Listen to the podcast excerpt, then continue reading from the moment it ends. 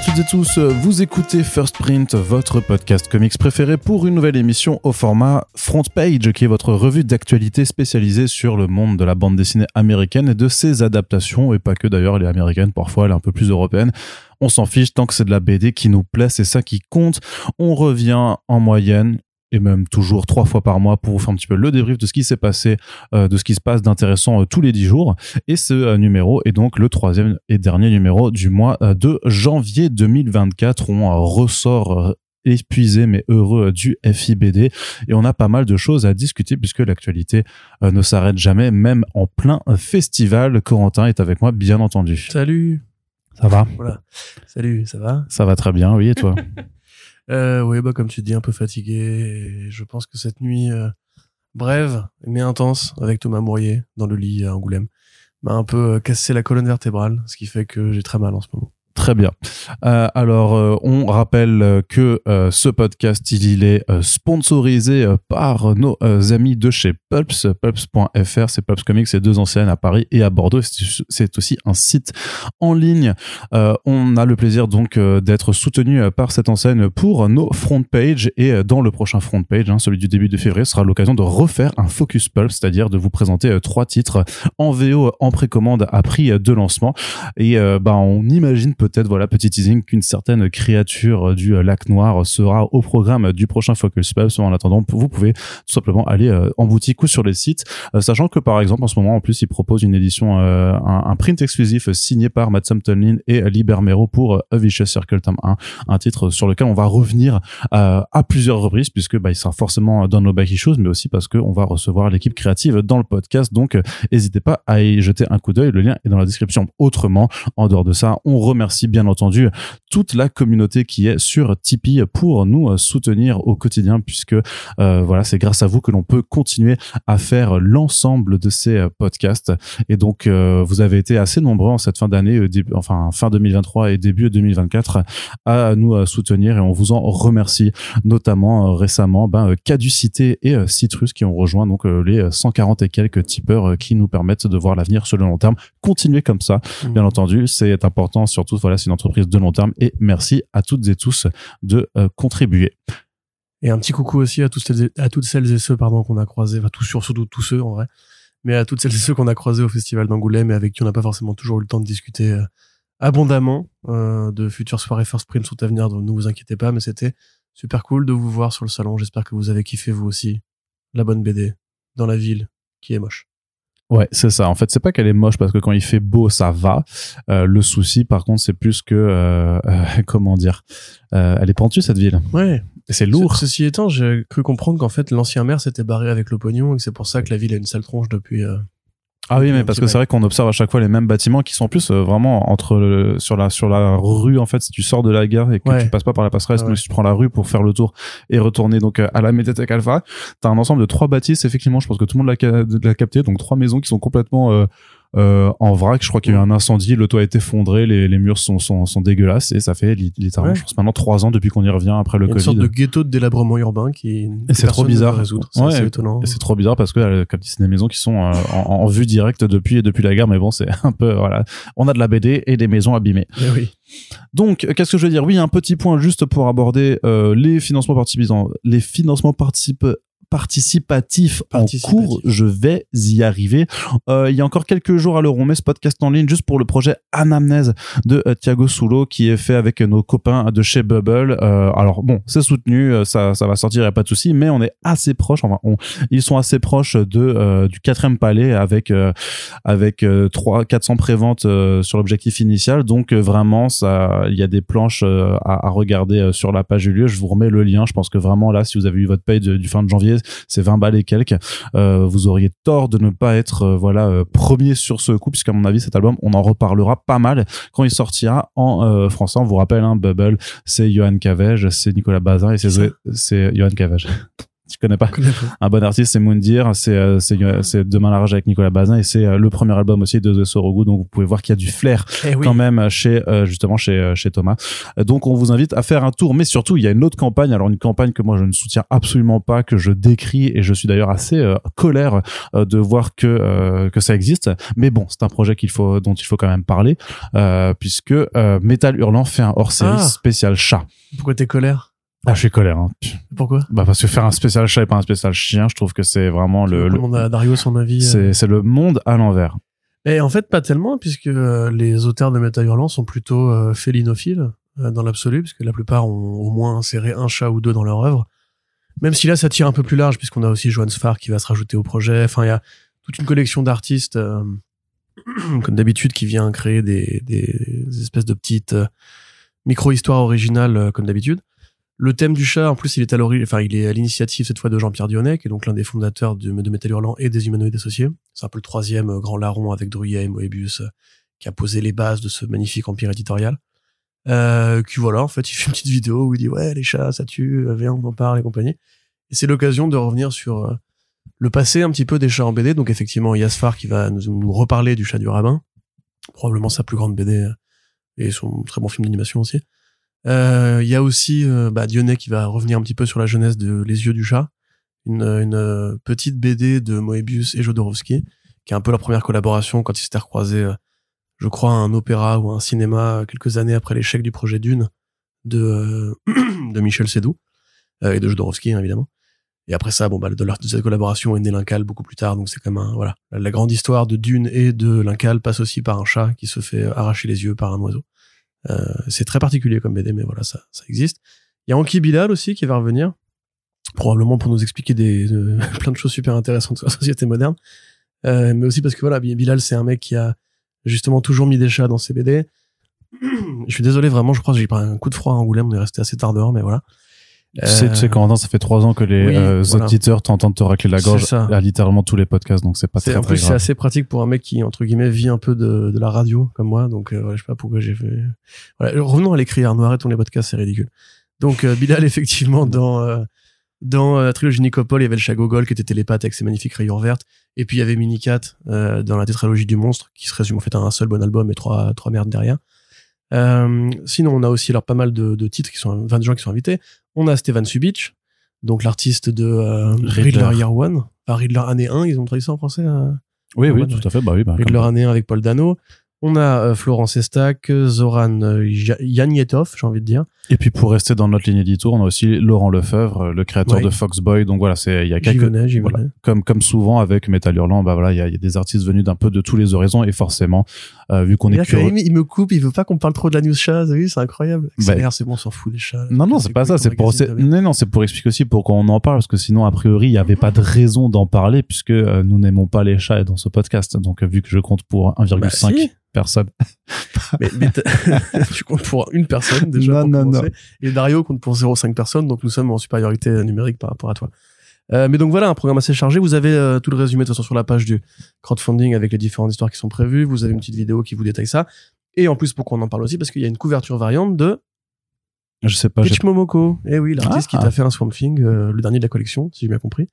Euh, qui est assez horreur d'ailleurs. Tiens, tu l'avais pas vu C'est celle qui est en bas à droite là. Ah, mais trop un- bien, Un non, chat, en fait, effectivement. sort du corps d'un personnage un peu organique.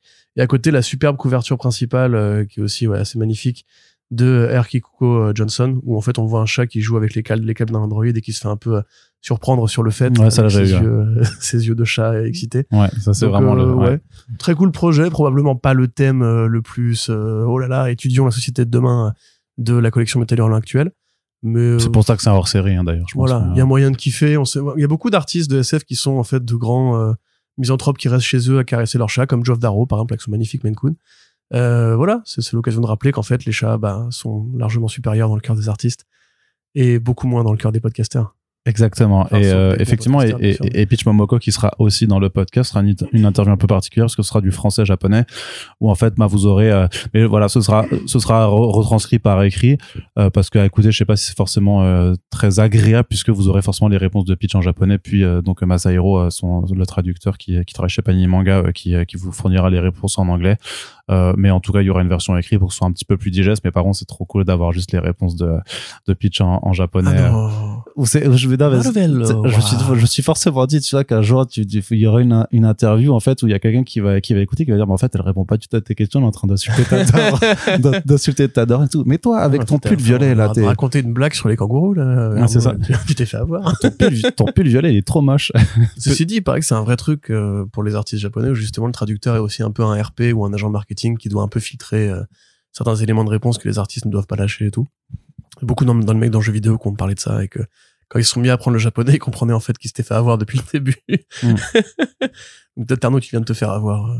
Ah bah peut-être, non, peut-être comme dit, elle insultait mon, la couleur de mon pull ou, ou, euh, ou, euh, ma coupe de cheveux. On ne saura jamais, Tu enfin peux t'en voilà. prendre qu'à toi-même par rapport à ça. Si, c'est vrai, c'est vrai, c'est vrai. Euh, en tout cas, retour sur le palmarès comics du FIBD, puisque euh, force est de constater que si les comics étaient absents de la programmation, il n'y avait pas forcément d'expo d'animation particulière pour les mettre en valeur. Ils ont réussi à s'imposer d'eux-mêmes en fait euh, dans la sélection et dans, enfin dans les, surtout dans les prix en fait, dans parmi les parmi les lauréats, puisque bon alors dans les euh, trois nommés du euh, euh, Grand Prix c'est l'autrice britannique Posy Simmons qui a écopé donc du Grand Prix alors qu'elle était face à Catherine Meurice et Daniel Close. Et quelque part, en forme de compensation, euh, je dirais euh, politique policée, c'est Monica de Daniel Close qui a eu le Fauve d'Or, donc le prix euh, du meilleur album de, de bande dessinée paru l'année dernière. Par contre, beaucoup plus intéressant à mon sens, c'est le prix de la série, le Fauve de la série qui a été attribué à Nice House on the Lake de James Tynion Ford et Alvaro Martinez. Pourquoi c'est important? Bah Parce que malgré ses apparats euh, pour la version française avec ce format agrandi, en fait, bah, c'est bien du comics euh, sorti en comic book, c'est pas du graphic novel, c'est pas Par des professionnels du comics mainstream. euh, voilà, c'est pas du tout de la BD indépendante. En plus techniquement parce que c'est chez DC Comics, hein, c'est du Black Label, mais c'est quand même chez DC Comics. Et donc euh, ça fait particulièrement plaisir de voir que qu'une telle BD peut gagner le prix, d'autant plus qu'elle a déjà été nommée plein de fois, qu'on sait que c'est un grand succès commercial aussi puisque vous l'avez vu sur notre classement des albums les plus vendus en France sur comicsblog.fr qu'il est premier. Et ça vous le savez de toute façon déjà depuis euh, la moitié de l'année puisqu'il était déjà premier euh, au mi 2023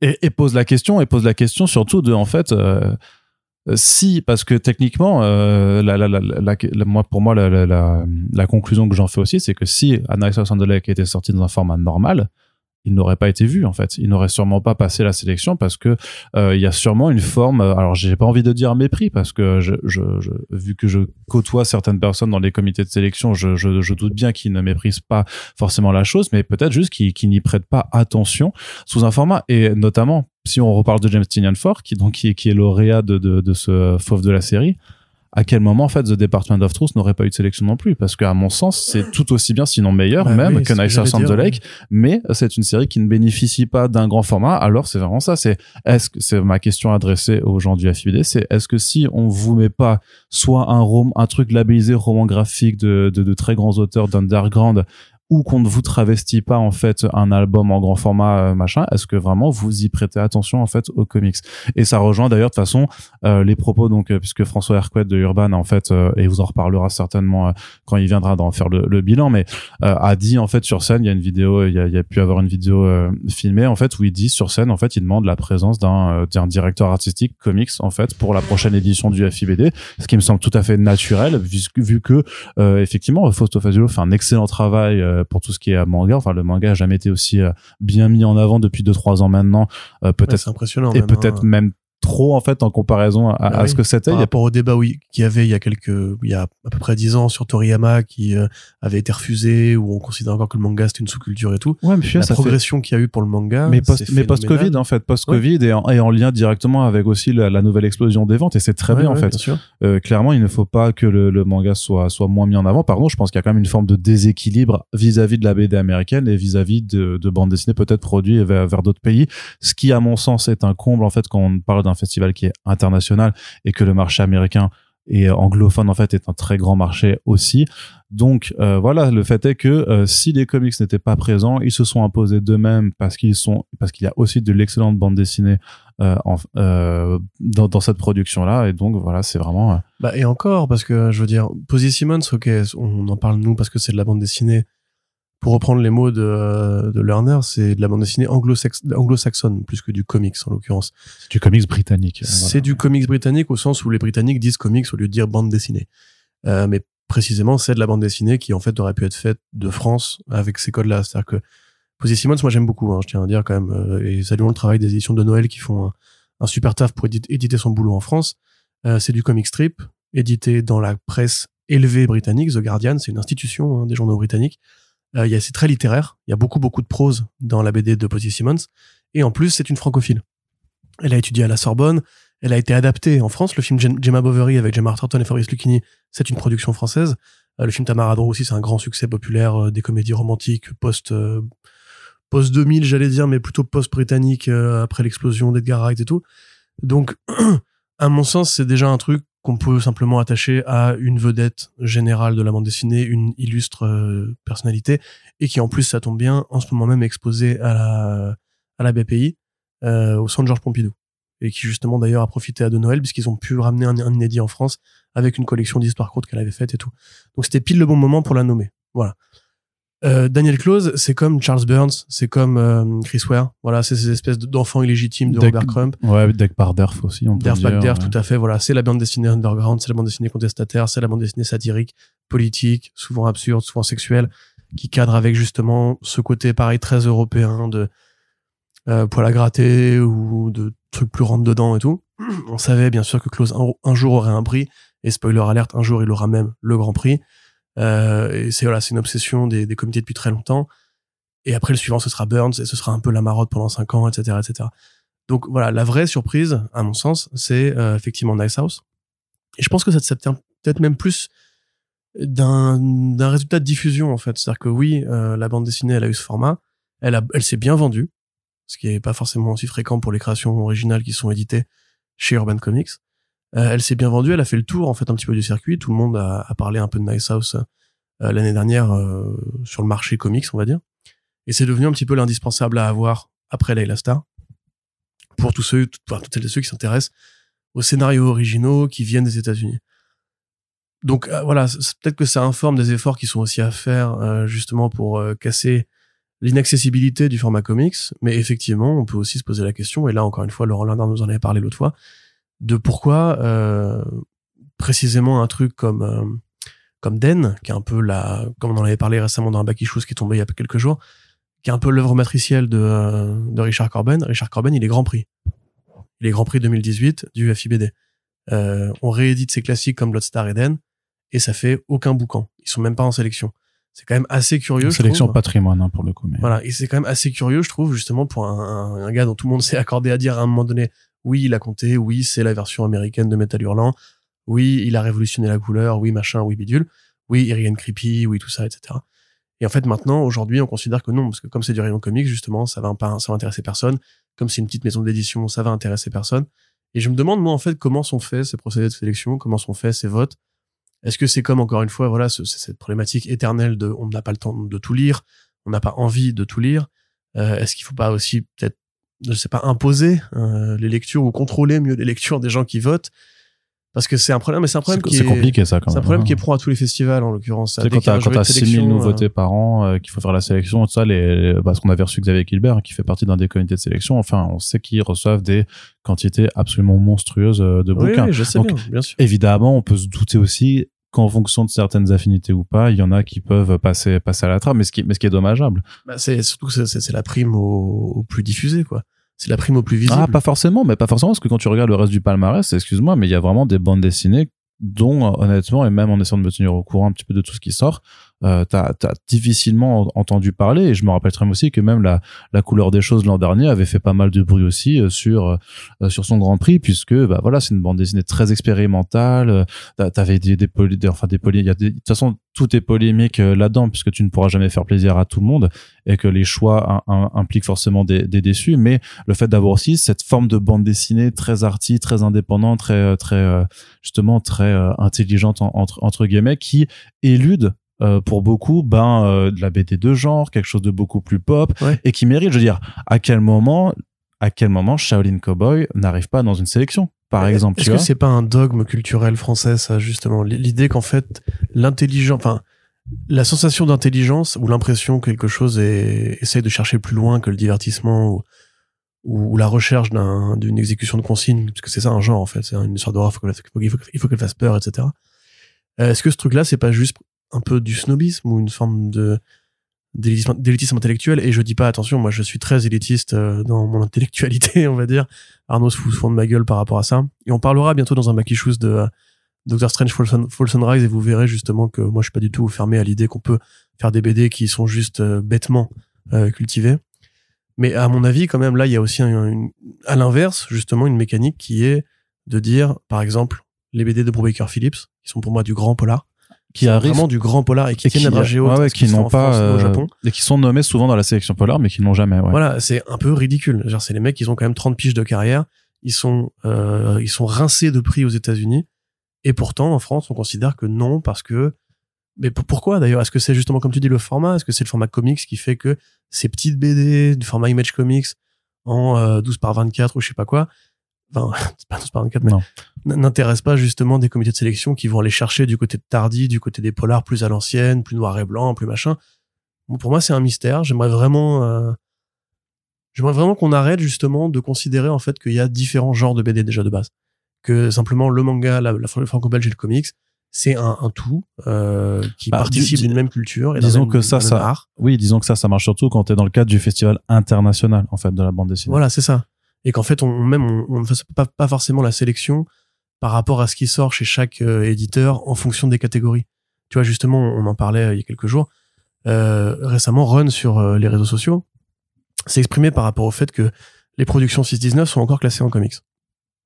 Et quelque part, c'est bizarre parce que maintenant, ils sont édités chez Rue de Sèvres et effectivement, ils tapent dans des genres qui sont de plus en plus variés, comme par exemple Frontières ou Shangri-La. On aurait du mal à dire que c'est du comics pur jus. Non, non, mais voilà. En plus, on avait eu cette discussion aussi dans le, dans le podcast où il y a une raison pour laquelle on a mis les, euh, les productions 619 au rayon comics. Je pense qu'il y a un péché originel qui a, enfin, si, si, si. oui, oui, bah, au, début, c'était clairement l'objectif. Non mais au début, les deux premières séries qui sortent, c'est Mutafukaz et Freak Squill. Donc d'un côté un truc ultra pop urbain dans Los Angeles, de l'autre une école de super-héros. Et en parallèle, t'as aussi littéralement bah, des albums de comics. Ouais, donc bien sûr. Pour- Trash, à- Baker. voilà. donc pour à, à la base cet ADN là, cet ADN ricain avec les artbooks, euh, ce côté, euh, ce côté vraiment, euh, euh, enfin voilà, urbain américain, il était bien présent et c'est pas forcément déconnant. Et Low Reader, c'est littéralement une anthologie euh, en hommage, à- enfin Low Reader Doggy Bags euh, à, à IC Comics. Donc en fait, c'est pas déconnant du tout d'avoir classé ces albums comics. Par contre, oui, maintenant, aujourd'hui, sur euh, certains sur certains titres, au cas par cas, oui, Shangri-La, oui, Adrasté, oui, Frontier et oui, Mhm. Okahei, tu les mets en BD de genre à- dans les et dans les gens où est-ce qu'ils vont. Mais ça, mais pour moi, Mutafukaz a toujours sa place et elle est légitime. Bah, les productions, les productions Run, pour moi, sont quand même très typées américains, on va dire comics ou. Oui, alors oui, c'est de la BD qu'il y a différents Oui, oui. lieutenants qui ont tous leur pôle de compétences. Et précisément, un Babelais, pour moi, il, il est tout aussi légitime dans la tradition métal hurlant et science-fiction à la française, avec ce pessimisme, cette anticipation, qui ne regarde même plus forcément en direction des États-Unis, à mon sens. Enfin, Non, non, plus, non, euh, non, bien sûr, mais parce que c'était pas le- leur ADN. Enfin, si tu regardes la belle mort Adrasté, euh, Shangri-La, ça, ça, ça le rend pas du côté américain comme on pu, le- comme euh, le fait MFKZ, euh, Mutafukaz MFK2, euh, quel que soit le nom euh, que tu lui donnes, ou euh, même les productions de mode, par exemple, tu vois, les, les, les, les trucs sur les, vraiment sur les, avec cette Amérique ultra white trash, euh, même Frankly, tu vois, c'est, ça se passe aux États-Unis aussi. sûr, Enfin, ouais. voilà, t'as un bah, pan de, Slum Kids, quelque part, c'est plus. oui, pour moi aussi. plus Akira que. Enfin, La Cité de Dieu et Akira. Non, mais quand même, tu vois, c'est Oui, plus oui. favelas que la banlieue de Los Angeles. Toujours. On est d'accord, mais Slum Kids, par rapport à l'approche graphique, la tonalité, la violence et tout, j'ai aucun de mal à le ranger en fait à côté. Pour moi, c'est un Doggy Bags one shot en fait Ouais. euh, dans, dans l'esprit. Donc donc c'est voilà, c'est c'est du cas par cas. Par contre, c'est c'est vrai qu'on on a vu on a eu ce débat et je l'ai vu aussi poursuivre sur les réseaux sociaux.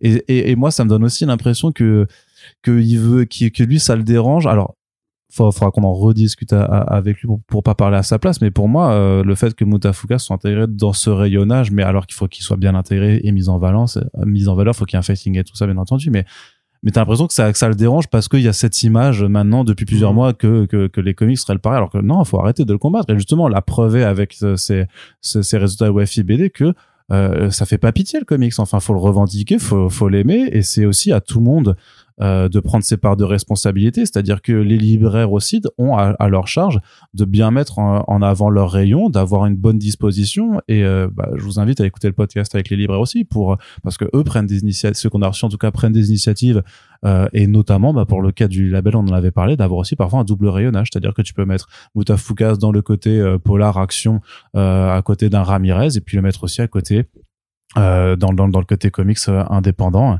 Ouais. et pourquoi pas à côté d'un d'un Reckless ou d'un truc un, ou d'un truc un peu un peu bourrin quoi Après, les libraires, mais aussi le lectorat, quelque part. Il y a, Oui, il y a- il y a et- des lecteurs qui s'enferment volontairement dans une bulle et qui refusent d'aller Oui. voir les autres rayonnages. Ça, c'est une réalité aussi.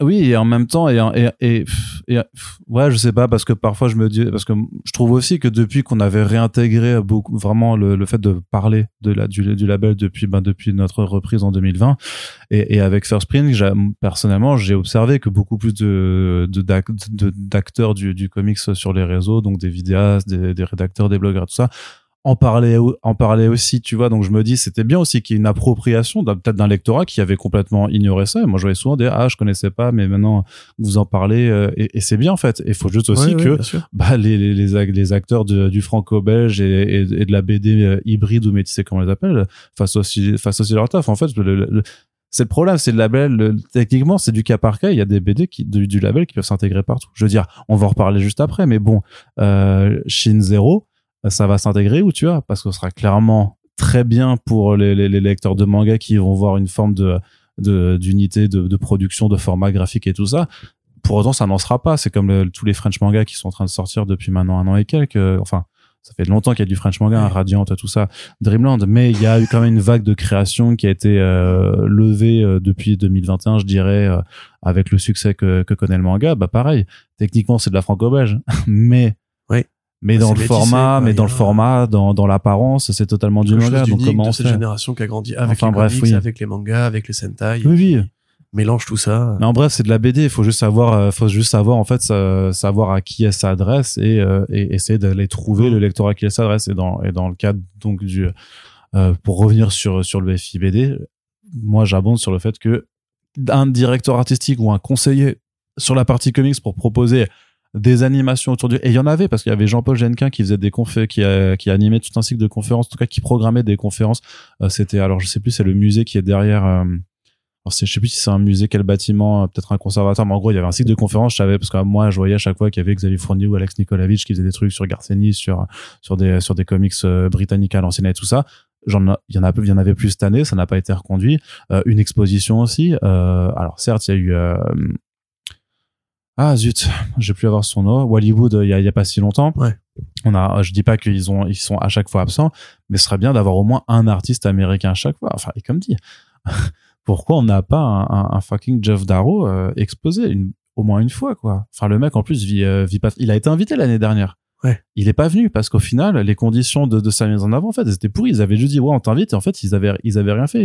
Et, le mec avait décidé de, de pas venir aussi parce qu'il Bah, estime juste ouais, ne pas, ne pas être, c'est pas ne pas être, c'est pas avoir des, de la folie des reins, j'étais juste pas considéré. Et je pense que là-dessus, il y a un vrai problème et qu'ils doivent, ouais, alors à défaut de directeur artistique, mais au moins qu'ils aient un conseiller pour euh, proposer quelque chose. Voilà. Surtout qu'en plus, le monde des comics ne manque pas de. Bah, vu que c'est un monde qui est vachement autogéré par euh, les fans, les gros lecteurs qui deviennent après les experts, etc. Enfin, il y a les Siegfried, il y a les, les Siegfried Wurst, il y a les Xavier Fournier, il y a les Briam, il y a tous les mecs. Enfin, il y a plein de passionnés qui pourraient, je pense, proposer des activités ou des, des conférences, comme tu dis, ou des, des parcours de- d'étapes et compagnie qui, qui seraient intéressants aussi pour le grand public. Moi, je me souviens typiquement quand on avait fait l'expo Corben à l'époque, euh, ça avait intéressé les gens. C'était pas genre les gens y rentraient, ah, c'est moche, les gros nichons, etc. C'était non, stop, faut arrêter les conneries. Le comics, c'est un milieu qui est ouvert en plus. Oui, et puis les gros nichons, en vrai, euh, Ouais, mais tu vois, il y a là, il y a, euh, pour reparler vite fait de It's Lonely, qui vient de sortir, j'ai vu pas mal de comptes d'influence manga qui en parlaient. Qui disaient, ah putain, ça ressemble vachement à Inu Asano.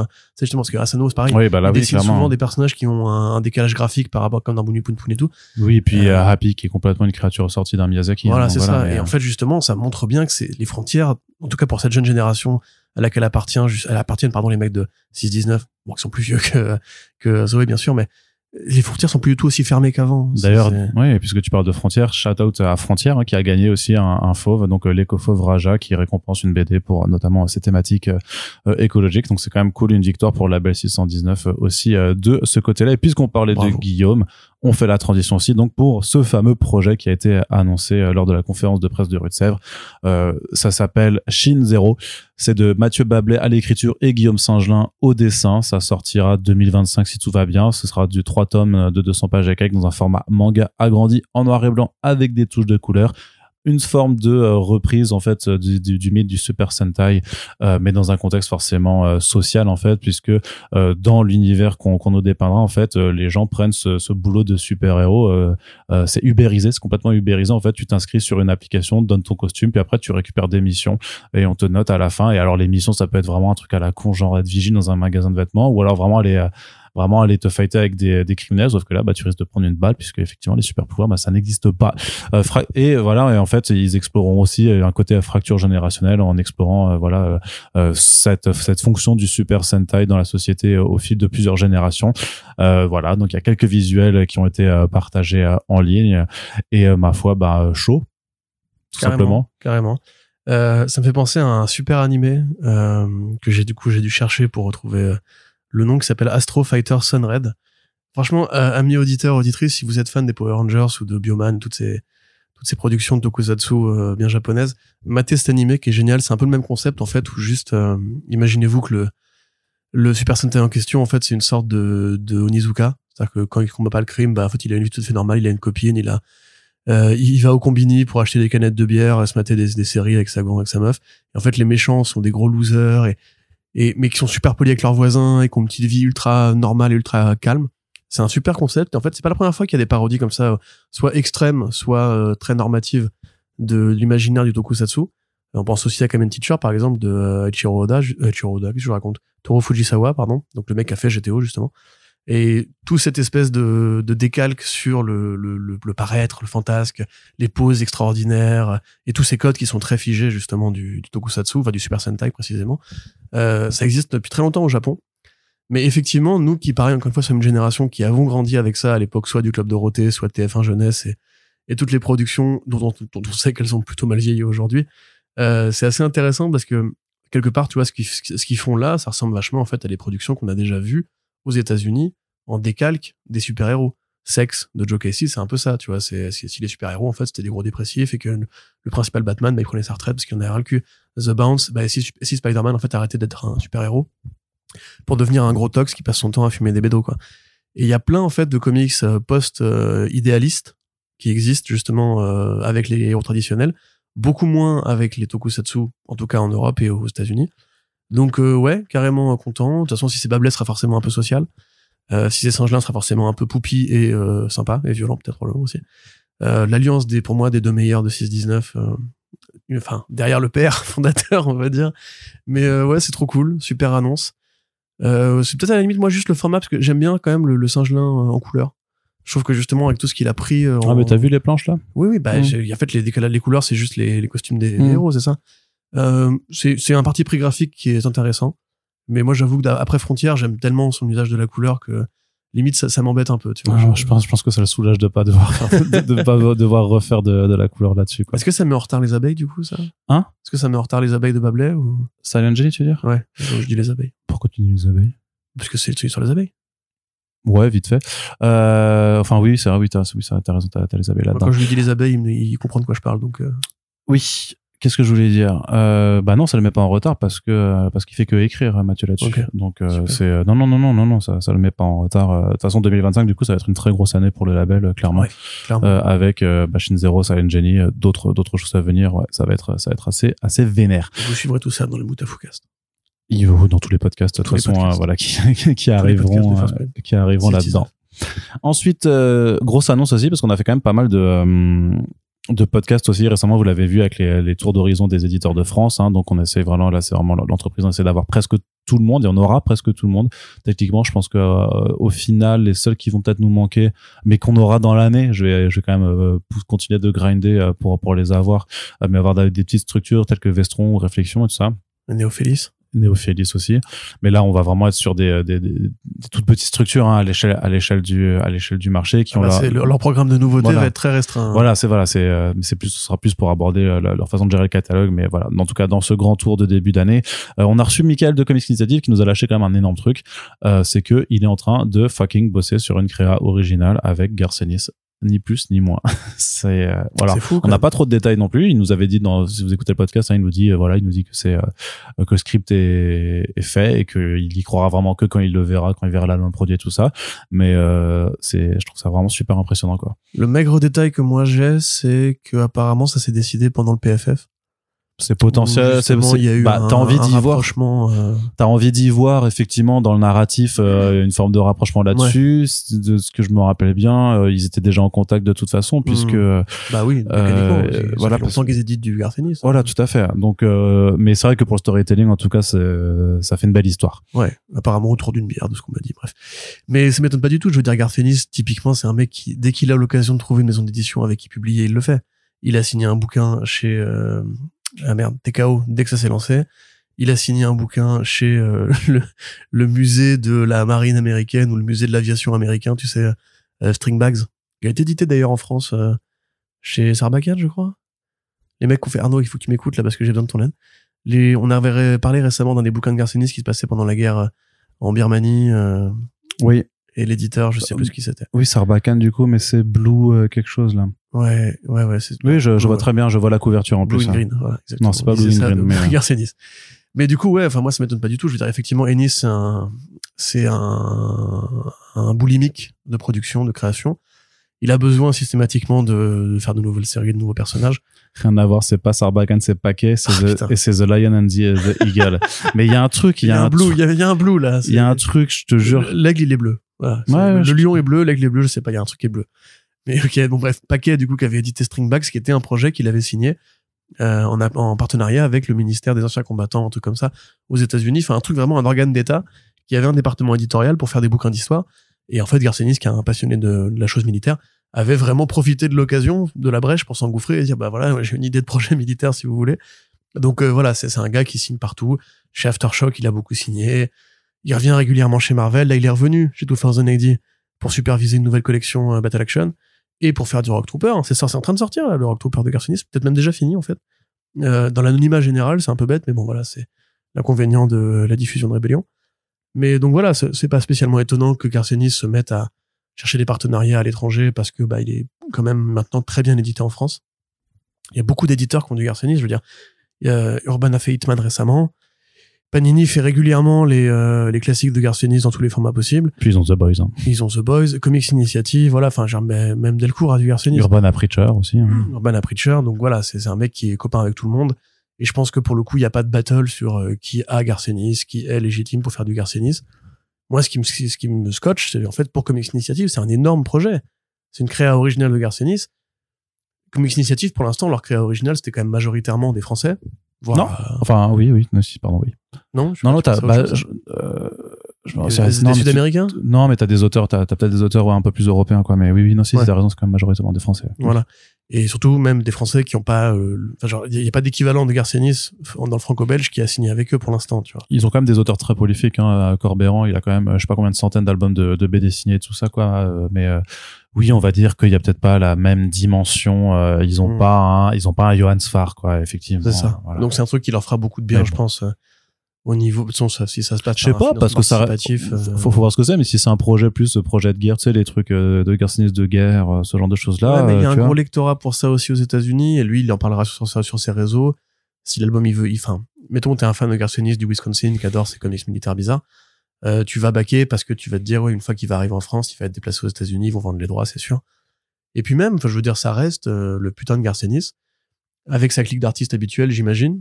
Enfin, ce serait marrant, de, ceci dit, s'il faisait une collaboration avec un artiste franco-belge. Tu vois, si genre, euh, il prenait un des mecs du catalogue de Comics Initiative juste précisément pour ça, pour s'autoriser une sorte de respiration entre les Jason Mm. Burroughs, les Grant Parloff et tout. De ce que je comprends, ce sera pas un artiste franco-belge. Mais t'as, t'as déjà des, t'as déjà un nom, toi? J'ai peut-être déjà un nom, mais euh, je dirais pas dans En le micro, podcast. en micro, en micro. Mais enfin bref. Pour moi, c'est quand même une très grosse nouvelle.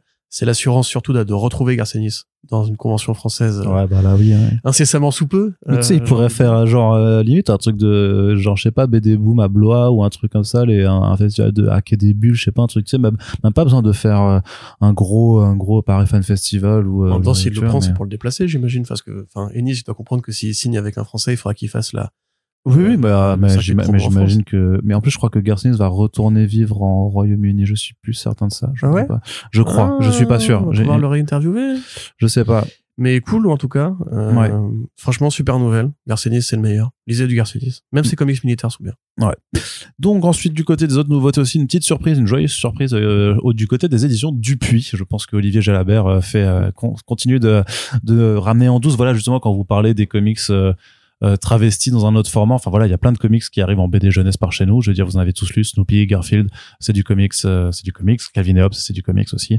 Voilà, il y a pas. Picsou, c'est du comics. Picsou aussi, c'est du C'est comics. aussi de la BD italienne, ceci dit. Voilà, C'est ça, du ouais, comics. là c'est un peu, c'est un peu hybride euh, aussi. C'est déjà voilà, déjà de la BD hybride à, à l'époque. Mais donc voilà, il y a plein d'exemples en fait euh, de titres, même Lightfall euh, qui est sorti chez. Euh, là, regarde, juste euh, non sur ta là ta main, Lightfall, regarde là, voilà. Est-ce que tu peux le sortir et me dire chez qui c'est publié? Gallimard. Gallimard, voilà. Donc Lightfall chez Gallimard à la base, c'est une BD euh, américaine. Donc C'est euh, très joli. oui, non, c'est, ça a eu un fauve jeunesse euh, l'année dernière, il me semble. C'est pour ça que je l'avais pris, du coup. Parce que j'étais complètement passé à côté et euh, je me suis dit, il faut que je rattrape mon retard. Bref, Euh, tout ça pour dire qu'il y aura du comics euh, chez Dupuis dans un format tout public. Ça s'appelle Retour à Neverland. C'est écrit par le bon Tom Taylor. Euh, c'est dessiné par John Somariva. Euh, c'est un projet qui s'appelait euh, Get Lost au tout début, puis qui a été retitré euh, Neverlanders, qui a été pris euh, chez Penguin Random House. Donc c'est sorti euh, directement en album. Euh, ça a reçu euh, pas mal de prix déjà euh, aux États-Unis, notamment un, prestigieux prix qui est le. euh, alors c'est pour les Chil- Children's Book Awards. Euh, il en fait c'est la première BD à avoir eu ce prix pour la catégorie Older Readers, puisque c'est euh, c'est un truc plutôt plutôt adolescent.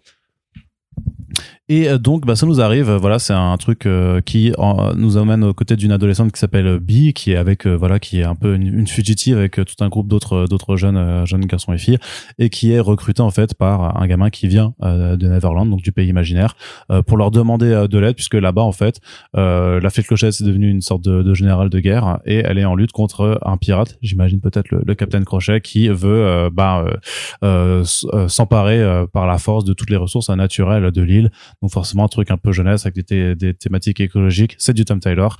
Euh, ça a l'air vraiment très joli. Ça fait très longtemps qu'on l'attendait. Euh, il a été, à- enfin il a été en gestation pendant très longtemps euh, du côté de la voix. Il me semble qu'on en parlait un petit peu avec Tom Taylor dans, Ouais, dans ouais. le- l'interview de l'an Bon dernier souvenir, ouais, ouais. qu'il avait dit que ça arrive en France déjà. Enfin, ça fait longtemps qu'il avait dit que ça arrive en France. On savait juste pas encore qui.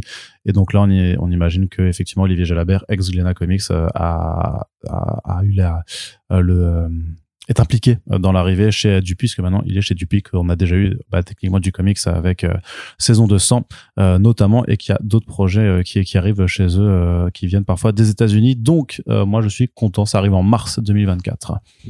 Voilà. Et toi tu es pas content? Non, non, non, je suis pas ni content ni mécontent. J'ai pas lu, en fait, cet album.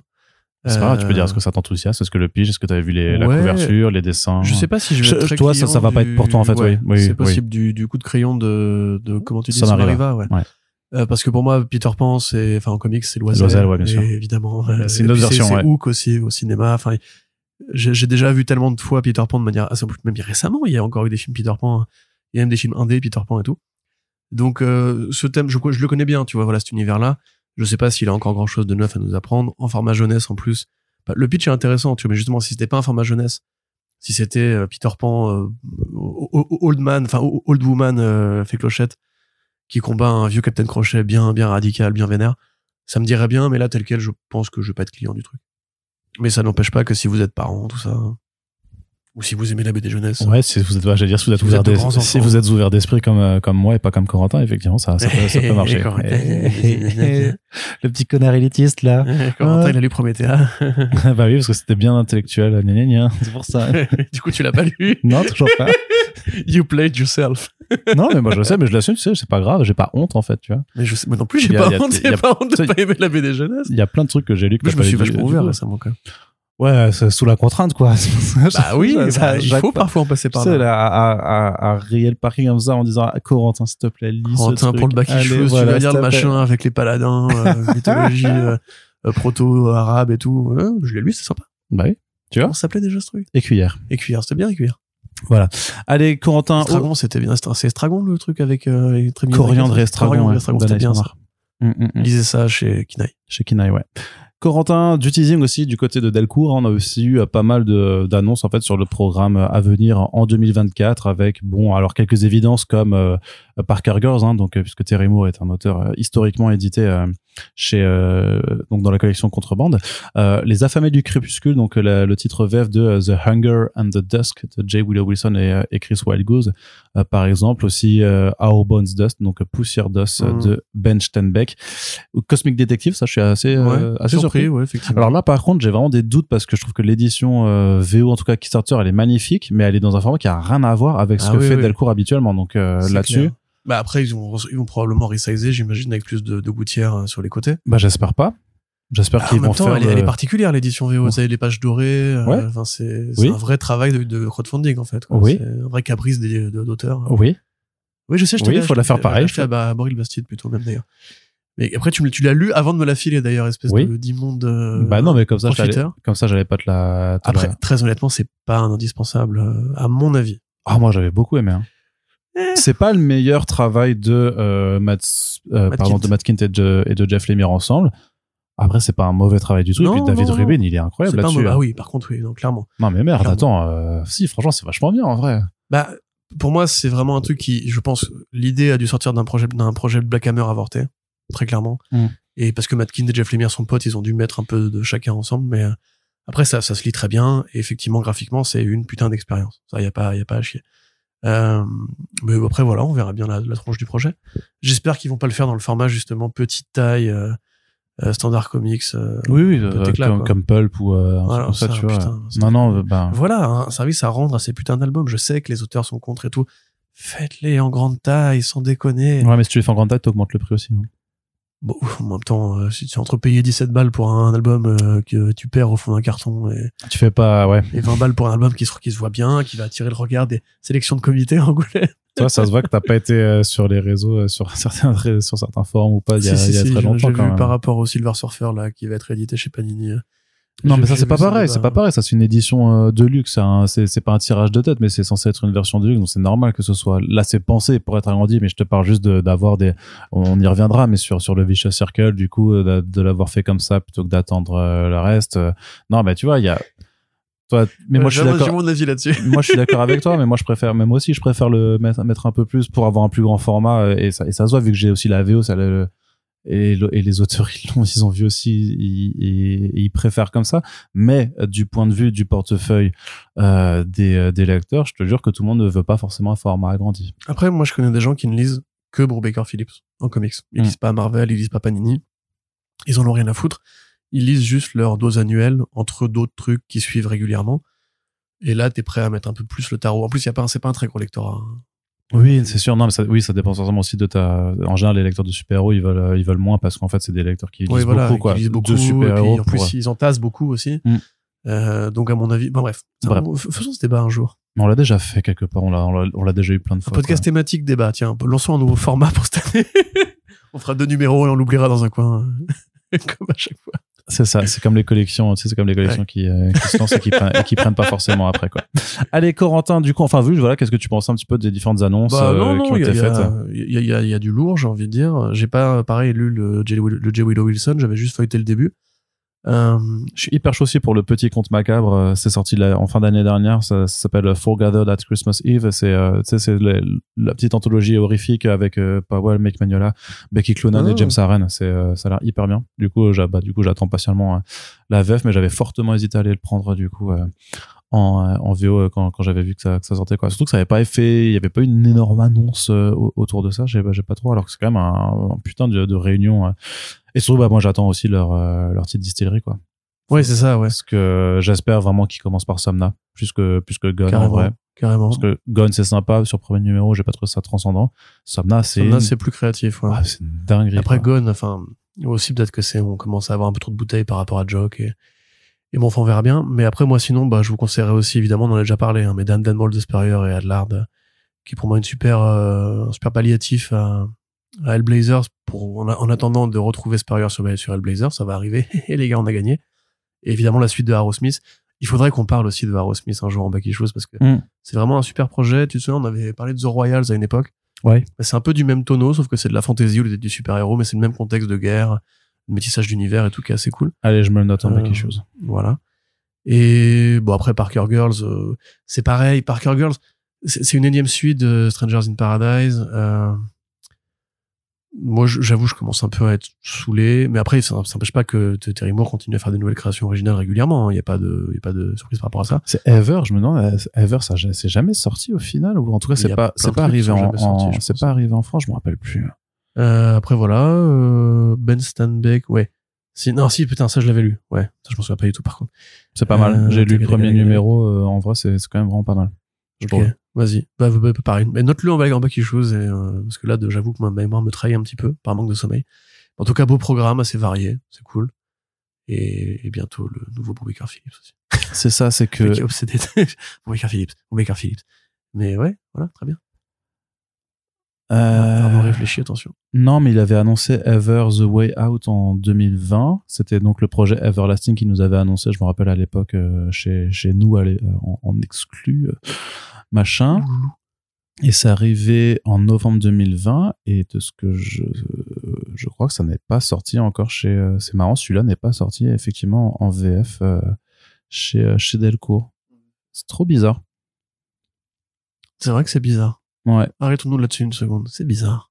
Ouais, non, mais vraiment, enfin bref, Voilà, euh, c'était bizarre. Faudra, faudra réinvestiguer là-dessus. Et également du côté de Panini, on a su pas mal d'annonces. Déjà, bah, déjà, le fait euh, qu'on puisse faire un podcast avec Panini, qui est une première euh, mondiale euh, ever all time, je crois. Euh, même si on avait déjà pu euh, faire du podcast avec Aurélien Vives, j'avais pu interviewer Marco Lupoy aussi, mais là, c'était vraiment le, le fait de se prêter à l'exercice de l'interview tel qu'on les fait et tout. C'est quand même assez, assez important dans notre tout petit, dans notre tout petit milieu. J'espère que du coup que ça pourra, pourra se refaire. Mais en tout cas, il y a aussi pas mal d'annonces euh, là-dedans. Peut-être la plus grosse et qui fait euh, forcément débat aussi, c'est euh, le euh, retour en France d'Astro City Euh, Yeah. après euh, trois albums sortis euh, 99-2000 chez Semic et une tentative de poursuivre en 2007-2008 chez Panini là donc la série arrive puisqu'en fait il y a un énorme omnibus qui qui, a, qui sort aux États-Unis après euh, le format Metro Books, puisqu'en fait euh, Image Comics a repris les droits de, de pas mal des créations de, de Kurt Busiek, parce que Astro City, faut savoir, c'est un chemin très compliqué, euh, puisque ça démarre chez Image, c'est repris Ouais. chez White Storm, ensuite c'est intégré à DC. chez Homage Comics d'abord même. Ouais, Homage Comics de voilà qui est l'album euh, qui voilà qui est chez Wildstorm puis c'est intégré à Vertigo ça reprend et ça dure chez Vertigo pendant très longtemps hein. Ça, je veux dire qu'on a commencé sur DC Planet Astro City toujours Tout à euh, fait, bien sûr. en train en train d'être publié ça s'intéresse le troisième volume s'arrête au, au 52e numéro il y a eu pas mal de mini-séries et euh, de numéros spéciaux donc c'est un très très très gros euh, pavé je pense que en vrai euh, ça fera au moins facile trois trois omnibus pour pour cette édition Euh, mais quand Image a repris en fait d'abord ils ont fait ce qu'ils appellent les Metro Books donc c'est euh, des euh, double ou triple TPB par rapport à l'édition de base.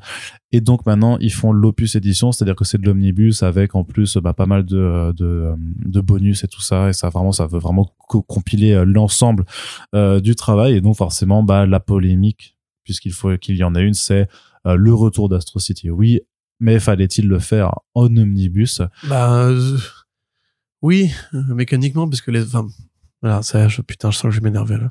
Non, je peux m'énerver. Mais quoi? non, mais Je faut pas- rationnel. mais faut pas s'énerver par contre il y a, il y a, il y a, y a- là il y a une omnibus, problématique On peut très bien être contre, j'entends très bien le truc, mais il faut réaliser que nous, et je m'inclus dedans, hein, passionnés de Kurt Busiek, etc., on n'est pas si nombreux. Lancez les séries avec les Metrobooks, qui font 5 Metrobooks en version originale quand même.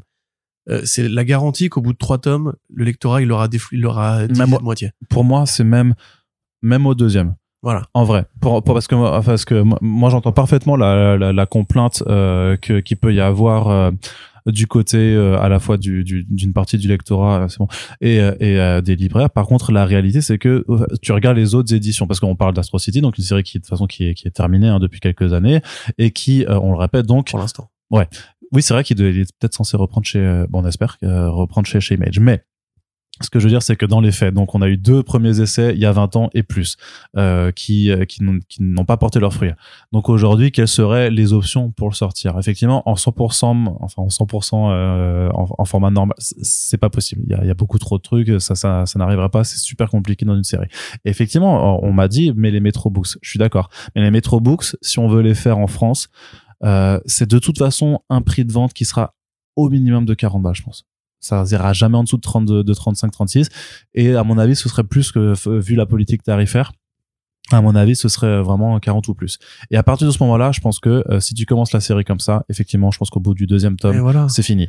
C'est ça le problème, en fait. C'est, comme on avait dit pour Rome, euh, The Space Knight, là, récemment. Oui, Bah, oui, Rome, Rendons-nous oui, oui. compte une seconde. Évidemment, je comprends très Alors bien. Rome, c'est un peu plus vieux quand même, c'est encore plus oldies, Oui, tu vois, alors que il y a une certaine modernité, notamment sur le troisième volume de Astro City. Mais, Mais, mais euh, les argu- l'argumentaire des gens qui voulaient retrouver Rome, qui ne voulaient pas du format omnibus, était justement le même. C'était pourquoi ne pas faire un, un deluxe, un autre deluxe, un autre deluxe, un autre deluxe. Moi, si tu veux, dans l'absolu, je suis d'accord. Effectivement, j'ai pas spécialement envie d'avoir des gros omnibus chez moi. C'est compliqué à lire, c'est pas agréable, c'est cher. Mais après, bon, c'est cher. Quand tu prends la suite en omnibus, en, en deluxe, c'est pareil, c'est tout aussi cher, voire plus. Et pareil, tu sais, on m'a Euh, dit aussi, euh, et, et je fais un big up, hein, c'est, on a discuté avec Christopher Malone de, de Comic Zone qui me dit, je peux pas le conseiller en fait avec ce prix et ce format. Et je fais, je, je suis d'accord, tu peux pas le recommander en fait à un tout venant, mais parce que pour moi, de toute façon, Astro City, c'est pas une série pour Bah le tout oui, venant. voilà. Mais en fait, on, on peut essayer de se dire, mais c'est dommage, parce qu'effectivement, c'est un chef-d'œuvre des comics Astro Ouais. City. Mais je pense Et que c'est un, chef-d'œuvre qui s'apprécie quand t'as lu aussi pas mal de comics de super-héros quand même, un petit peu pour avoir les codes. C'est, clair, sûr, c'est sûr et certain. Mais euh, Kurt Busiek, c'est un auteur qui a 35 ans de carrière. C'est pas un jeune que tu vas découvrir en mode ah c'est le secret bien gardé de l'industrie aujourd'hui. Il, faut réaliser. Moi, j'en suis le premier euh, déçu, triste et, même un petit peu avachi de tout ça. C'est justement qu'en fait, mais on n'est pas si nombreux à être curieux. On n'est pas si nombreux à s'intéresser à ces produits-là. On n'est pas si nombreux à avoir lu Prométhée, donc il faut voilà, il faut il faut le dire. Euh, on est, en fait, on est, on même pas si nombreux à s'intéresser aux sorties Vertigo. Moi, j'aimerais bien les chiffres du Hitman de Garcianis, justement. Euh, voilà, Ar- Arnaud vient de souffler hors du micro. Mais voilà, c'est précisément des trucs que j'a- j'ai attendu, moi, pendant des années, des années, des années. Quand, bon, quand ils le sortent, on peut critiquer le format, on peut dire, OK, bon, euh, Non, parce que le Hitman, pour le coup, en plus, il est ultra pas cher par oui, rapport à la pagination. En, ter- hein. en termes de rapport au prix-page, il est très bien. Je veux dire, on aurait pu imaginer, pareil, un album plus grand, plus dans, le- dans le, les, les, ah, les, les hauteurs de Urban, je sais plus comment ça s'appelle, mais Alors Enfin, franchement, franchement pour le coup là, le, le truc c'est, mais, mais pareil, c'est, c'est que Hitman, si, je sais pas si c'est la série complète ou pas. Il me, oh non, non, c'est plusieurs tomes. hein. ouais, je, je sais pas s'ils vont, euh, parce que justement, c'est, ils ont pas pris le format Omnibus, donc ils le font comme ça. Et je pense que s'ils avaient appliqué ce format-là pour Astro City, il y en aura pas plus que deux, parce que Ben voilà, euh, avec l'attrition des ventes, avec le la barrière, c'est-à-dire à partir de, de toute façon. Je veux dire, 30 pour certains, euh, et, et je le comprends, c'est pas une critique, mais à partir de 25 ou 30 balles, ça devient, ça devient niette en fait pour une partie des, des lecteurs qui veulent découvrir justement. euh, et donc, euh, Et honnêtement, justement, enfin, c'est horrible ce que je veux dire parce que vous savez très bien ce que je pense de Panini, vous savez très bien ce que je pense des prix sur le marché français, des abus qui sont engendrés par les contrats, les contrats imposés par les maisons d'édition de super-héros, etc. en France. Mais limite, c'est une bonne chose que Astro City, pour moi, tombe chez la seule maison d'édition française qui fait de l'omnibus. Parce que, très franchement, je pense pas du tout que on soit un lectorat suffisant pour soutenir la quantité impressionnante de volume que ça représente. Et voilà, c'est tout. Le, patrimoine comics, c'est pas un truc qui se vend. Point. Et la création originale de super-héros en comics, enfin, les super-héros indépendants, c'est pas un truc qui se vend. Il y a Spawn, ok, très bien. C'est le seul. Il y a Spawn Invincible. Et Invincible grâce à la série télé. En vérité, tant qu'on n'aura pas justement une série Netflix Astro City, on n'aura jamais la chance de pouvoir espérer des collections de beaux albums de luxe comme la collection Invincible, qui est magnifique et que j'aurais effectivement apprécié dans le meilleur des mondes. Mais maintenant, si on veut Astro City en VF, encore une fois, des gens ont essayé. Et ils ont essayé à l'époque c'était plus proche temporellement, et à une époque peut-être où le, le lectorat des comics était peut-être pas aussi euh, divisé sur la question des prix. Alors, Surtout que c'était des, albums simples, donc avec un. Et et il faudrait que je regarde si c'était du souple ou pas, mais à un moment où les tarifs et le format étaient, on va dire, en adéquation avec euh, Ouais. l'accessibilité. c'est ça, tu vois, c'est comme quand on avait parlé de euh, Spider-Man 1099, tu vois, qu'ils ont fait en omnibus, la première série de Peter David et tout. Moi, très franchement, je dis, ça sert à rien de faire ça parce que y a, ça, ça concerne 300 lecteurs en France. Et en fait, après, quand tu réfléchis, tu te dis, mais justement, c'est pour ça que ça existe en omnibus. Parce qu'il n'y a pas assez de lecteurs pour soutenir une vraie euh, diffusion dans la durée du Spider 2099. Parce qu'en fait, tout le monde s'en fout. Il y a juste une niche que ça concerne. Cette niche, si elle a envie de consommer du Spider 2099, on lui fait un tout en un parce que c'est beaucoup moins risqué et pour l'éditeur et même pour le lecteur parce que je ne veux surtout pas prendre la défense des éditeurs par rapport à ça, mais il faut réaliser qu'on a eu plein de séries qui ont été lancées et qui ont été abandonnés, qui ont été arrêtés parce que ça coûtait trop cher, parce que les éditeurs perdaient de l'argent. Le marché du comics, c'est pas un marché qui est énorme. Astro City n'a pas le potentiel de briser le plafond de verre de base. Et on peut, euh, peut-être chez Urban, ils auraient fait un accompagnement plus, plus copieux avec les séries Batman qu'a fait Kurt Busiek, je sais pas. Euh, mais même celle-là, enfin, je veux dire, est-ce que Créature de la Nuit a tant vendu que ça? J'en suis pas persuadé. Malgré le nom de John Paul Leon, c'est pas une resta en France. Et en fait, Astro City, c'est son produit le plus long, euh, son produit le plus le plus difficile d'accès. C'est pas un narratif tendu, en plus, c'est un narratif anthologique où tu en suis différents points de vue, etc. Tu peux même prendre la moindre série Astro City, tu auras quelques éléments que tu auras ratés, mais tu, tu peux très bien démarrer à n'importe quel numéro, tu vois. Voilà, c'est typiquement un produit qui est un cauchemar éditorial sur le marché français parce que le super-héros est pas si poreux que ça pour le lectorat et que bah voilà, il faut accepter cette réalité. Alors après, on peut dire c'est chiant, c'est nul. Vous avez la version originale si ça vous intéresse de la lire en format Metro Books et vous ne gagnerez pas moins ou plus d'argent en faisant ça. Euh, c'est pas c'est pas un dialogue qui est très compliqué hein, en l'occurrence. Enfin, c'est pas hyper accessible non plus, mais Ouais, si vous parlez soutenu, anglais, hein. Ouais, non, mais- parce qu'à un moment donné, il y a beaucoup de gens qui disent j'arrête la VF, je passe, passe à la VO. Honnêtement, moi, je lis quasiment que en VO. Euh, je consomme beaucoup en VF, mais des petits éditeurs pour soutenir et des albums que j'ai envie de défendre et d'avoir chez moi parce que effectivement les éditions VF sont supérieures en termes de qualité. Mais je lis majoritairement en VO. Euh, je suis pas, euh, je suis pas agrégé de lettres. Enfin, je suis un master de lettres, moi, mais je suis pas, je suis pas agrégé de linguistique. Euh, j'ai pas un niveau extraordinaire en anglais. Voilà, si vous avez pas envie de prendre l'omnibus, prenez la VO, mais comprenez que il y a, y a un risque évident à faire Astro City en VF et que c'est le seul format qui pour moi est logique si on veut tout faire, c'est tout. Donc je comprends pas moi ce débat. qui, qui, qui répond, mais qui bah, parce que bah, il est légitime quand même sur sur euh, par rapport surtout à des questions d'accessibilité, justement de peut-être casser ce côté niche en disant mais regardez, mais Mais ce combat il est un peu perdu d'avance quand même. non mais moi je suis d'accord, mais c'est pour ça j'en- j'entends pour moi, enfin c'est pour ça c'est très rationnel en fait, c'est parce que tu parce que euh, peut-être que euh, par rapport à, ce qu'on grind aussi sur le sur euh, sur ce marché, ce, qu'on sait avec les discussions qu'on a, on on sait en fait euh, tout simplement en fait euh, on, on- a des connaissances sur euh, sur la réalité de de, cer- de certaines choses euh, comme de la même façon que je sais pourquoi Spaceman ne peut pas arriver en VF tu vois malgré tes malgré tes Ça, je suis convictions toujours pas d'accord. oui je- voilà tu vois mais parfois voilà l'école et, et, et, et on peut avoir des convictions et on se dit, moi aussi j'aimerais bien que Astro City ça arrive en format poche directement en fait pour que tout le monde puisse le découvrir bon c'est pas c'est pas du tout jouable mais alors peut-être que si les omnibus fonctionnent suffisamment il y aura de la place plus tard pour une réédition dans un truc plus Oui, accessible voilà, c'est ça. on, je sais pas, mais en tout cas, moi, je trouve que c'est la, la, Mais la- même peut-être ailleurs que chez Panini, hein, je veux dire, euh, c'est Bah, pas, c'est pas euh, du tout idiot de l'envisager. Il y a, il y a eu des, il y a eu des projets compliqués comme Love and Rockets par exemple, qui ont gravité de maison d'édition en maison d'édition avant de Ah trouver non, là, oui. la non, bonne là- formule ah qui oui. était le financement participatif. Et en vérité, Peut-être que ça aurait été ça, si, si sinon. on le en truc. parle justement, c'est Comics Initiative du coup? Ouais. Si on en parle avec Michael, je suis persuadé que les, les, les ventes de Love and Rockets que tout le monde a réclamé pendant des années, ouais, ramenez Love and Rockets. En vérité, les gens, ils ont été assez sonores et j'en fais partie. Encore une fois, c'est un chef-d'œuvre, il faut le lire. Faites-nous confiance. Je vous dis, allez les lire, c'est super bien. Mais en vérité, les gens qui, pareil, ont l'esprit ouvert, ont l'envie de découvrir, etc., ou qui ont le budget aussi, parce que c'est une question de budget. Hein. Quand tu mets tes 50 balles par mois dans tes Batman, Spider-Man et tout, peut-être que t'as, il te reste plus que 25 euros pour acheter autre chose, bah, tu vas plutôt lui prendre trois mangas parce que tu as aussi envie de suivre cette actualité-là. Mais voilà, enfin, je suis sûr que si on en parle avec Michael, pour revenir à ce que je disais, euh, les ventes de Love and Rockets, qui ont une série qui a été beaucoup réclamée sur les réseaux, elles sont pas mirobolantes.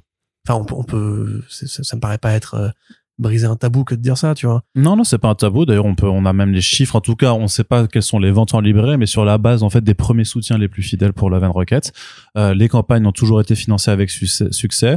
Euh, 363 contributions euh, pour les, la première vague, donc les tomes 1 et 2. Et puis après, on passe à 200, Voilà. 211 et 225. Donc, tu sais que, euh, déjà une, attri- une attrition sur oui, euh, bah, t'as, déjà. for- forcément une attrition, ça c'est, ça c'est normal, mais ce que je veux dire c'est, euh, voilà, 2 300 personnes de soutien fidèle, euh, ça veut, et euh, vu la diffusion après, bah je, je, je sais pas si le parterre de lecteurs au total il est plus élevé que 500 pardon, et s'il y a 500 ventes de l'omnibus Astro City, ce sera déjà bien en tout. tu Bah, vois. ouais, ouais, mais mais faut bien se rendre compte que ça, du coup, ça ne représente rien en fait. C'est que dalle. Bien mais- sûr. Mais même, tu pareil, si tu as l'occasion de poser la question à Thierry Marnet, moi, les ventes, pareil, de Arrow Smith, je suis assez curieux parce que c'est la première guerre mondiale avec des, des baguettes magiques et des dragons, euh, par un auteur qui, encore une fois, a pas, enfin, s'il a, il a Marvels, techniquement, et il a euh, des Batman que célèbres. Mais en vrai, qui va faire la transition entre Marvels ou Créatures de la Nuit vers euh, Arrow Smith ou Astro City? Enfin, à mon sens, très peu de gens, quoi. Dé- Déjà, les gens qui s'intéressent à ce que fait Moore en indé par rapport à Watchmen, enfin, le, le comparo de vente entre Watchmen, la BD Watchmen, ou Swamp Thing, même pas Swamp Thing, oublions Swamp Thing, entre Killing Joke, Watchmen, et juste un, un pauvre Tom Strong, non mais, enfin, arrêtons de nous mentir. Et pourtant, on parle- d'une rosta, tu vois. Et malheureusement, je suis obligé d'avoir ce discours cynique moi-même, c'est ce qui m'é- qui m'écœure, parce que juste, le marché français, on le dit à chaque fois, en fait, au niveau comics, il est pas suffisant. Il y a, il y a- il y a beaucoup d'offres, pas assez de demandes, et qu'à un moment donné, si on veut les titres en VF, on n'est pas obligé de les vouloir, hein, ceci étant dit. Euh, moi, ça me va très bien aussi de lire des albums VO. Euh, bah, il faut accepter ce genre de compromis, quoi. Qui sont douloureux. Et c'est douloureux même pour moi, parce que, j'ai pas envie d'avoir un omnibus, mais je vais être obligé de soutenir Panini parce que c'est les seuls qui prennent le risque de ramener Astro City. Et que, bah, j'ai pas forcément envie, en fait, justement, d'avoir des tomes qui euh, me tomberont, enfin, où les pages me tomberont de, de l'exemplaire en VO au bout de 5-6 ans, quoi. Donc voilà. Et donc pour te répondre sur Arrowsmith, j'ai pas de données euh, précises, mais par contre sur le fichier sur lequel je m'appuie pour faire mon mon top, qui en fait prend les, euh, qui est un peu le le, le, le, le résultat sur la dernière semaine de 2023, euh, ça prend en fait euh, généralement que les euh, 300 euh, ventes les plus importantes de la semaine. Donc c'était la dernière semaine de décembre et Arrowsmith tome 1 n'y apparaît plus alors qu'il était sorti le 2 novembre 2023. C'est les 300 meilleures ventes? De la semaine à un temps donné Et il est pas dedans. et donc il est pas dedans quoi. C'est-à-dire qu'il avait, il était déjà sorti en fait euh, du, du, du classement des, des 300 meilleures ventes sur la dernière semaine quoi. T'as une idée du, du chiffre du 300e Euh... Alors du dernier de la liste, tu sais combien il a vendu ou... Oui. Voilà, bon, pendant qu'Arnaud euh, cherche, je vais meubler en racontant une blague sur les kangourous. Les kangourous. Alors, kangourou rentre dans un bar, Arnaud. Oui. Vas-y. Ah merde, il faut vraiment, ok, d'accord. Euh, donc voilà, il rentre dans un bar, il se, met au comptoir et il demande euh, un coca. Et donc le barman, il est un peu surpris parce que bon, c'est un kangourou quand même qui demande un coca. Donc il fait, ok, bon, très bien, bah c'est c'est 6 euros quoi. Donc bah il sert son coca et le kangourou, bah il boit le coca, etc. Et il y a un grand silence dans le bar, personne n'ose trop parler, etc. Et le barman, bah il veut un peu briser la glace, donc il dit, bah vous savez, c'est c'est pas si fréquent comme ça des, des kangourous euh, dans, dans mon bar quoi. Et le kangourou il lui répond, bah tu m'étonnes, à 6 euros le coca. C'était la blague du kangourou. voilà, je la dois à Alain Chabat. Incroyable. Je n'ai pas inventé cette blague. Très bien. Et donc, pour répondre à la question, c'est c'est 30. C'est-à-dire que c'est- c'est- c'est-à-dire que à 8 semaines après sa sortie, il s'en est écoulé moins que 30 exemplaires sur la semaine. Voilà. quoi. Donc c'est une tôle.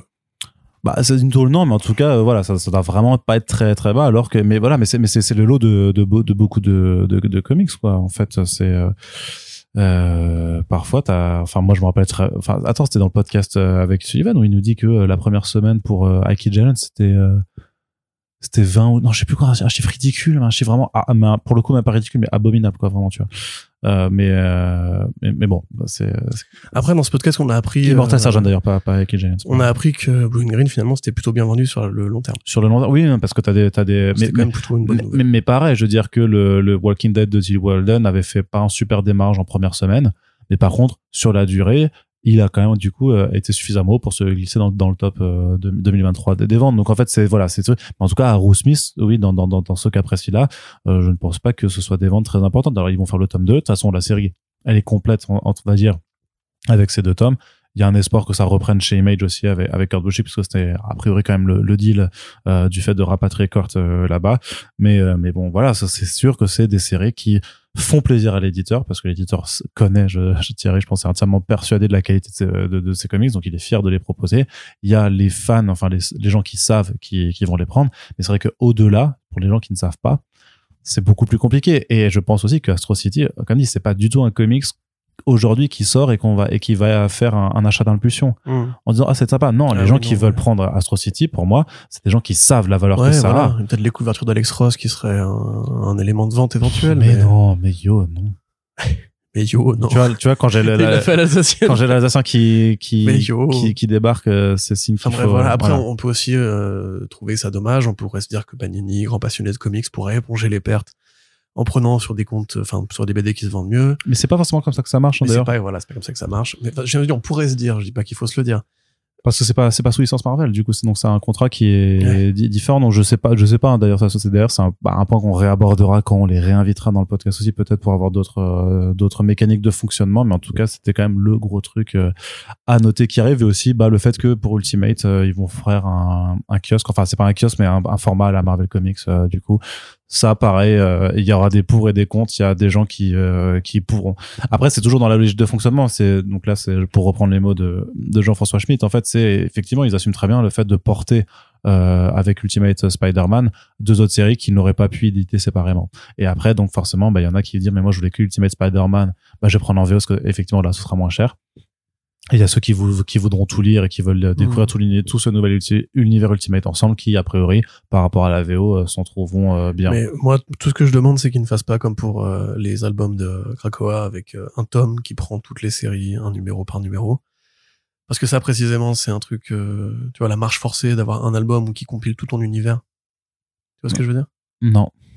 Tu sais, genre, tu prends un album X-Men Ouais. et tu mets genre deux numéros de euh, Marauders, deux numéros de X-Men, deux numéros de machin, deux numéros de Bill. Non, mais là, ce sera un truc Ultimate avec euh, X-Men, Oui, Black. Panther. Bah, en, comme en collecté, tu vois. Oui, mais, mais non, mais de toute façon, t'as, t'as deux formats de publication pour les X-Men. T'as euh, le, le format de, justement, le format qu'ils prennent pour Ultimate, c'est le format à la Dawn of X. C'est-à-dire, c'est on prend toutes les séries Ah oui, ensemble. là, ouais, je suis pas content. Ah d'accord, t'es pas content. ok, bah non, mais c'est, t'auras Ultimate X, un numéro du Ultimate euh, Spider-Man, un de X-Men et un de Black Panther et euh, potentiellement du Ultimate, euh, je sais pas Ouais, comment ça ça fera un kiosque trois numéros, quoi. Je veux dire, c'est pas un gros trade où ils vont mettre en, en album tous les, les séries ensemble. Non, mais parce que of X, c'est pas ça. Tu t'es peut-être fait, euh, peut-être que tu t'es laissé avoir par le, euh, parce que Clairement, le je les ai pas achetés. hein, Non, non, mais parce qu'il y a le format cartonné à côté. Mais je veux dire que les, les- après, si tu veux les séries séparées, euh, ils, ils les rééditent ensuite dans un format de luxe en fait pour avoir juste la dans série en tant que telle.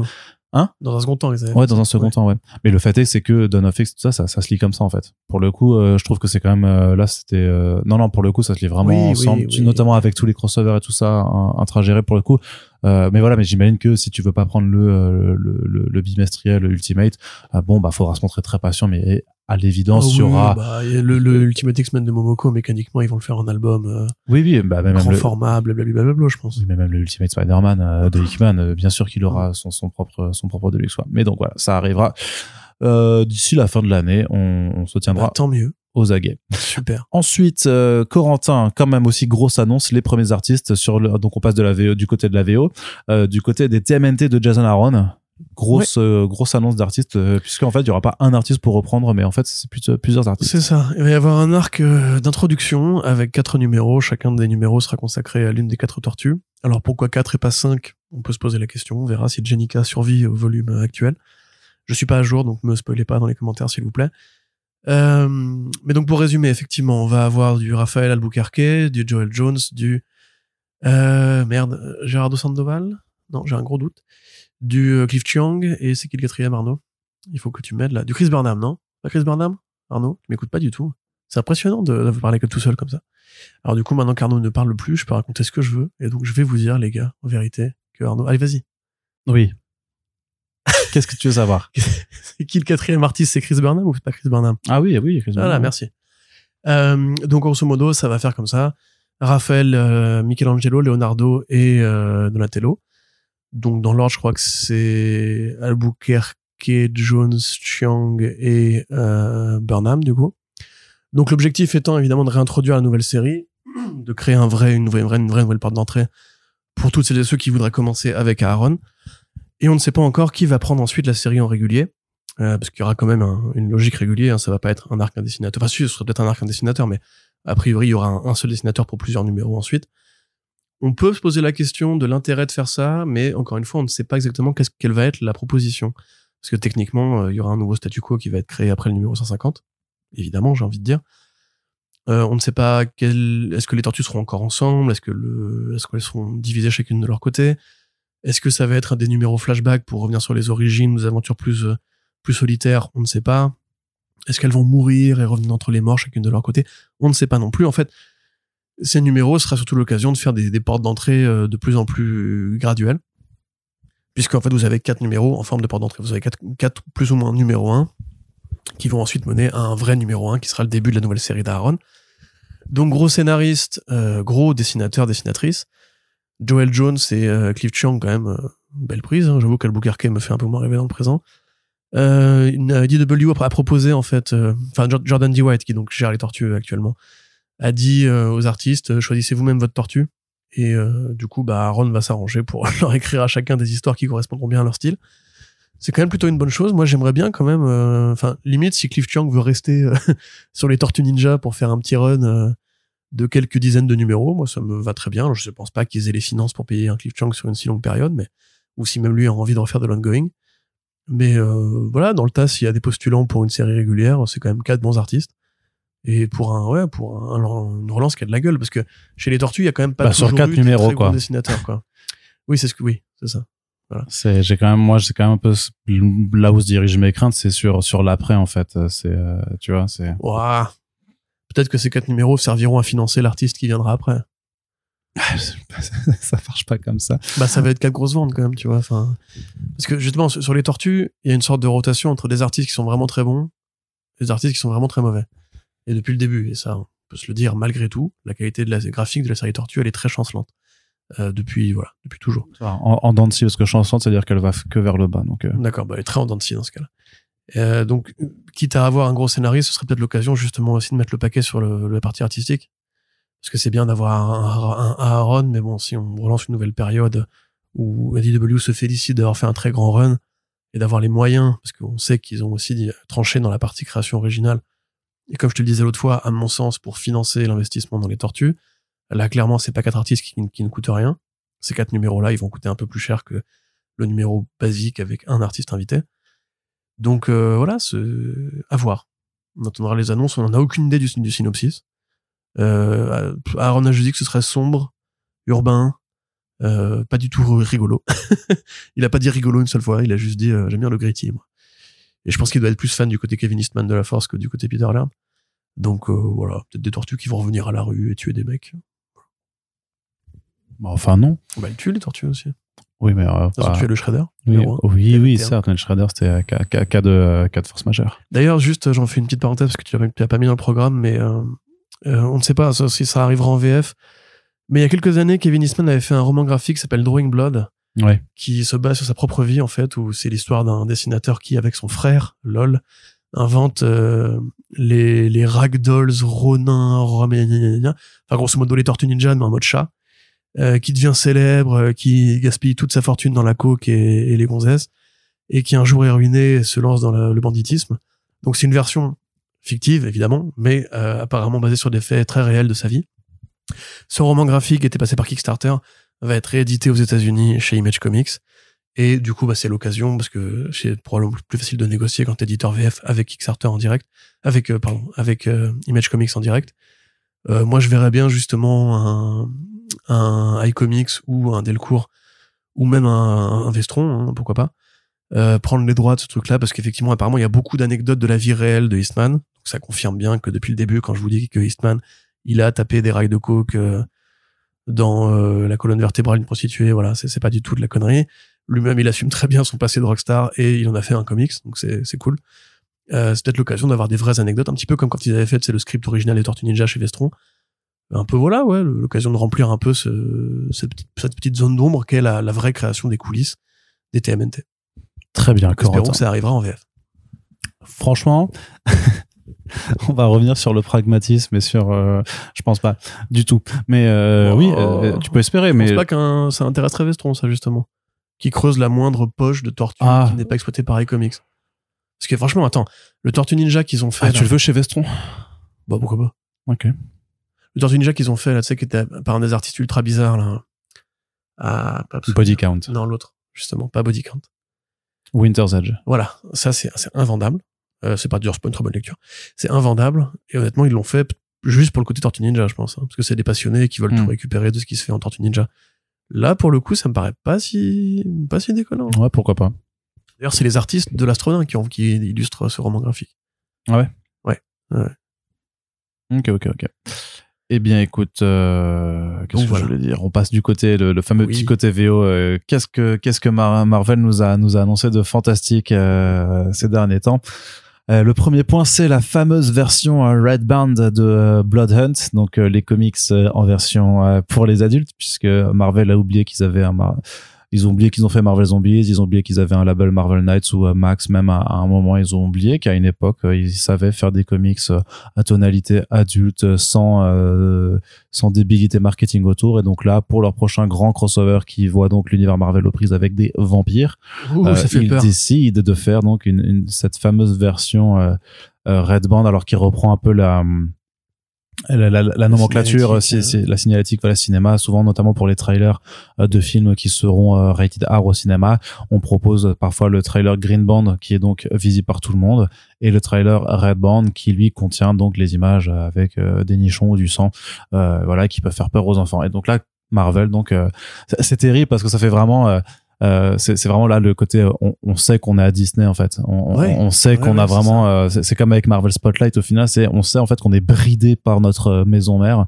euh, sur le contenu tout public qu'on doit proposer en permanence alors qu'en en plus c'est pas vrai parce que genre la série Ghost Rider de Ben Percy elle est violente tu vois elle est assez graphique et tout mais euh, là ils essaient de jouer sur le côté c'est- du marketing. c'est- c'est- à, à fond, à fond les pastèques, hein, je veux dire. c'est trop bête Donc pour résumer, effectivement, Blood Hunt, c'est l'histoire donc d'une armée de vampires qui va attaquer New York et les héros de la Terre vont tabasser les vampires.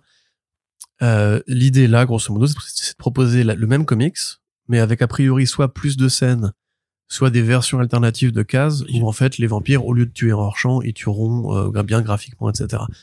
Pepe Larraz a dit que c'était l'occasion d'aller full dans le gore et tout.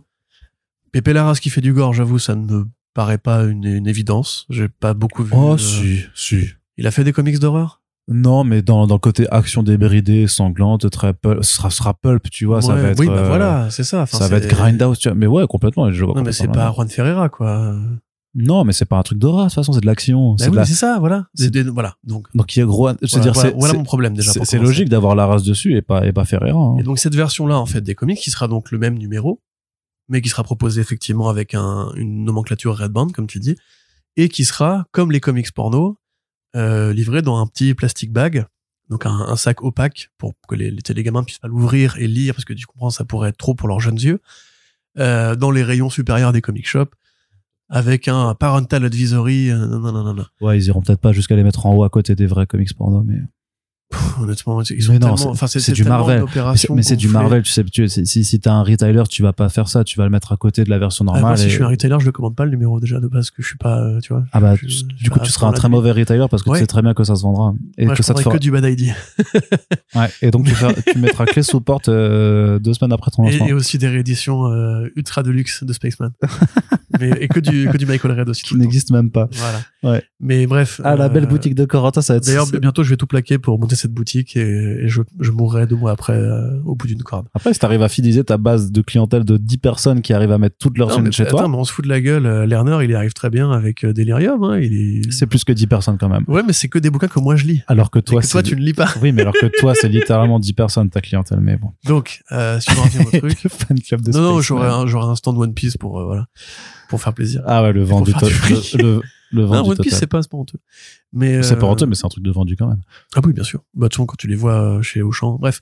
Donc, déjà, ça, c'est quand même assez bizarre. Enfin, l'idée est curieuse. Pourquoi ne pas justement, simplement, comme tu dis, assumer des scènes plus violentes dans les numéros de base? Et pourquoi, effectivement, euh, considérer qu'il faut mettre une sorte d'encart particulier, alors que, encore une fois, on est chez Marvel, il y a une, il y a une classification des comics chez Marvel, comme chez DC d'ailleurs. Il y a le teen, il y a le teen plus, il y a le parental advisory et il y a le euh, mature, voilà, le M. Et on a déjà mis en fait cette, cette, euh, ces, classifications justement en, application. Si on prend Ultimatum, dont je vous avais déjà parlé dans un autre front page, je crois. Donc c'est l'histoire où euh, où un tsunami euh, rase New York et où les héros au milieu des décombres essaient de comprendre ce qui s'est passé. Vous avez cette, scène assez connue où euh, le blob ramasse le corps de Janet Van Dyne qui est complètement éventré et où les, les organes sont apparents. Euh, je crois que le blob lui, a, lui arrache la tête en la bouffant. Enfin, c'est très graphique comme BD, c'est très violent. Elle est classée Teen Plus. Voilà. Et il n'y a pas de version euh, alternative où euh, on aurait censuré les scènes de violence. Ça n'existe pas. C'est une première historique de faire deux versions d'un même comics. Une Alors, je t'arrête tout de suite, c'est pas du tout euh, une Chez première Marvel. historique. Voilà, peut-être chez Marvel. chez Marvel. Chez Belladonna Comics. chez Belladonna. Il y a les non, versions chez- habillées, chez- Non, c'est Il y a chez les versions habillées et les versions à poil. Voilà, chez Boundless Comics, il y a- sur les titres comme Belladonna, effectivement, c'est aventure de piraterie. Il y a la première Merci, histoire avec les gens culture. en costume de pirate, et puis après, pour admirer la précision du trait anatomique du dessinateur, on vous repose la même histoire, sauf que tout le monde est tout nu. Pour les donc- galipettes. Non, tout le temps. Non, non, mais je veux dire, c'est une BD de cul. C'est une BD très Voilà. érotique, oui, oui. C'est la différence. C'est, Pour la violence, ça n'existe pas. Les la- éditeurs, généralement, ils font, ils assument ou n'assument pas la violence, mais il n'y a pas ce, il y a pas ce côté, on va mettre une mosaïque ou alors on va l'enlever quand il à, à- Oui, mais après ça- 22 heures, tu vois. Sachant que Boundless Comics, je veux dire, il y a quand même des scènes de cul où les gens sont de facto à poil. Là, c'est juste qu'ils sont en plus à poil tout le temps. C'est-à-dire que, Oui, imagine, oui, imagine, t'as un couple, euh, qui, qui, imagine, on a un couple et on est dans la vie de tous les jours, tout ça. C'est-à-dire qu'on serait en train de faire ce podcast tout nu alors qu'on a, ça n'a pas vraiment de sens parce qu'il fait quand même pas non plus si chaud, tu vois. Pourquoi t'es habillé, toi, là Ah. mais tu vois, enfin, ça, n'a aucun sens et ça, ça me fascine toujours ce concept. Mais voilà. Tout à fait. Donc voilà, donc c'est effectivement, on ne peut pas, le- on ne peut pas le voir autrement quand on connaît l'histoire de Marvel Knights, quand on connaît l'histoire des comics Punisher de Garcenis, quand on connaît effectivement Marvel Zombie, où littéralement le propos, je le répète, c'est une excellente série, Marvel Zombie, parce que c'est une excellente série, contestataire. L'objectif n'est pas de faire un comics d'horreur avec des zombies, ce qu'on n'a pas compris Marvel Studios d'ailleurs. L'objectif, c'est de dire, et si les Avengers étaient les zombies? Et on va suivre un crossover des Avengers, dont en fait l'objectif n'est pas de sauver la Terre, Mais de la bouffer. ouais. voilà. Et ben typiquement, c'est une série où dans lequel Wolverine, ou je sais plus quel personnage, se crée un trou dans le bide parce qu'il a besoin de réfléchir et donc il passe son temps à manger des bouts de son propre corps pour pouvoir continuer à réfléchir parce que quand, sinon quand il a faim, il arrive plus à réfléchir.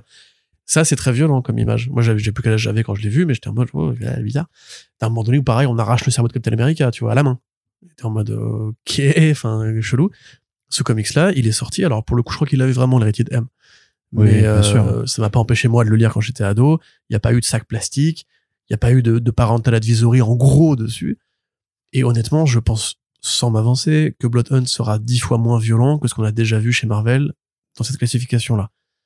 Donc, euh, pour résumer, c'est de la merde.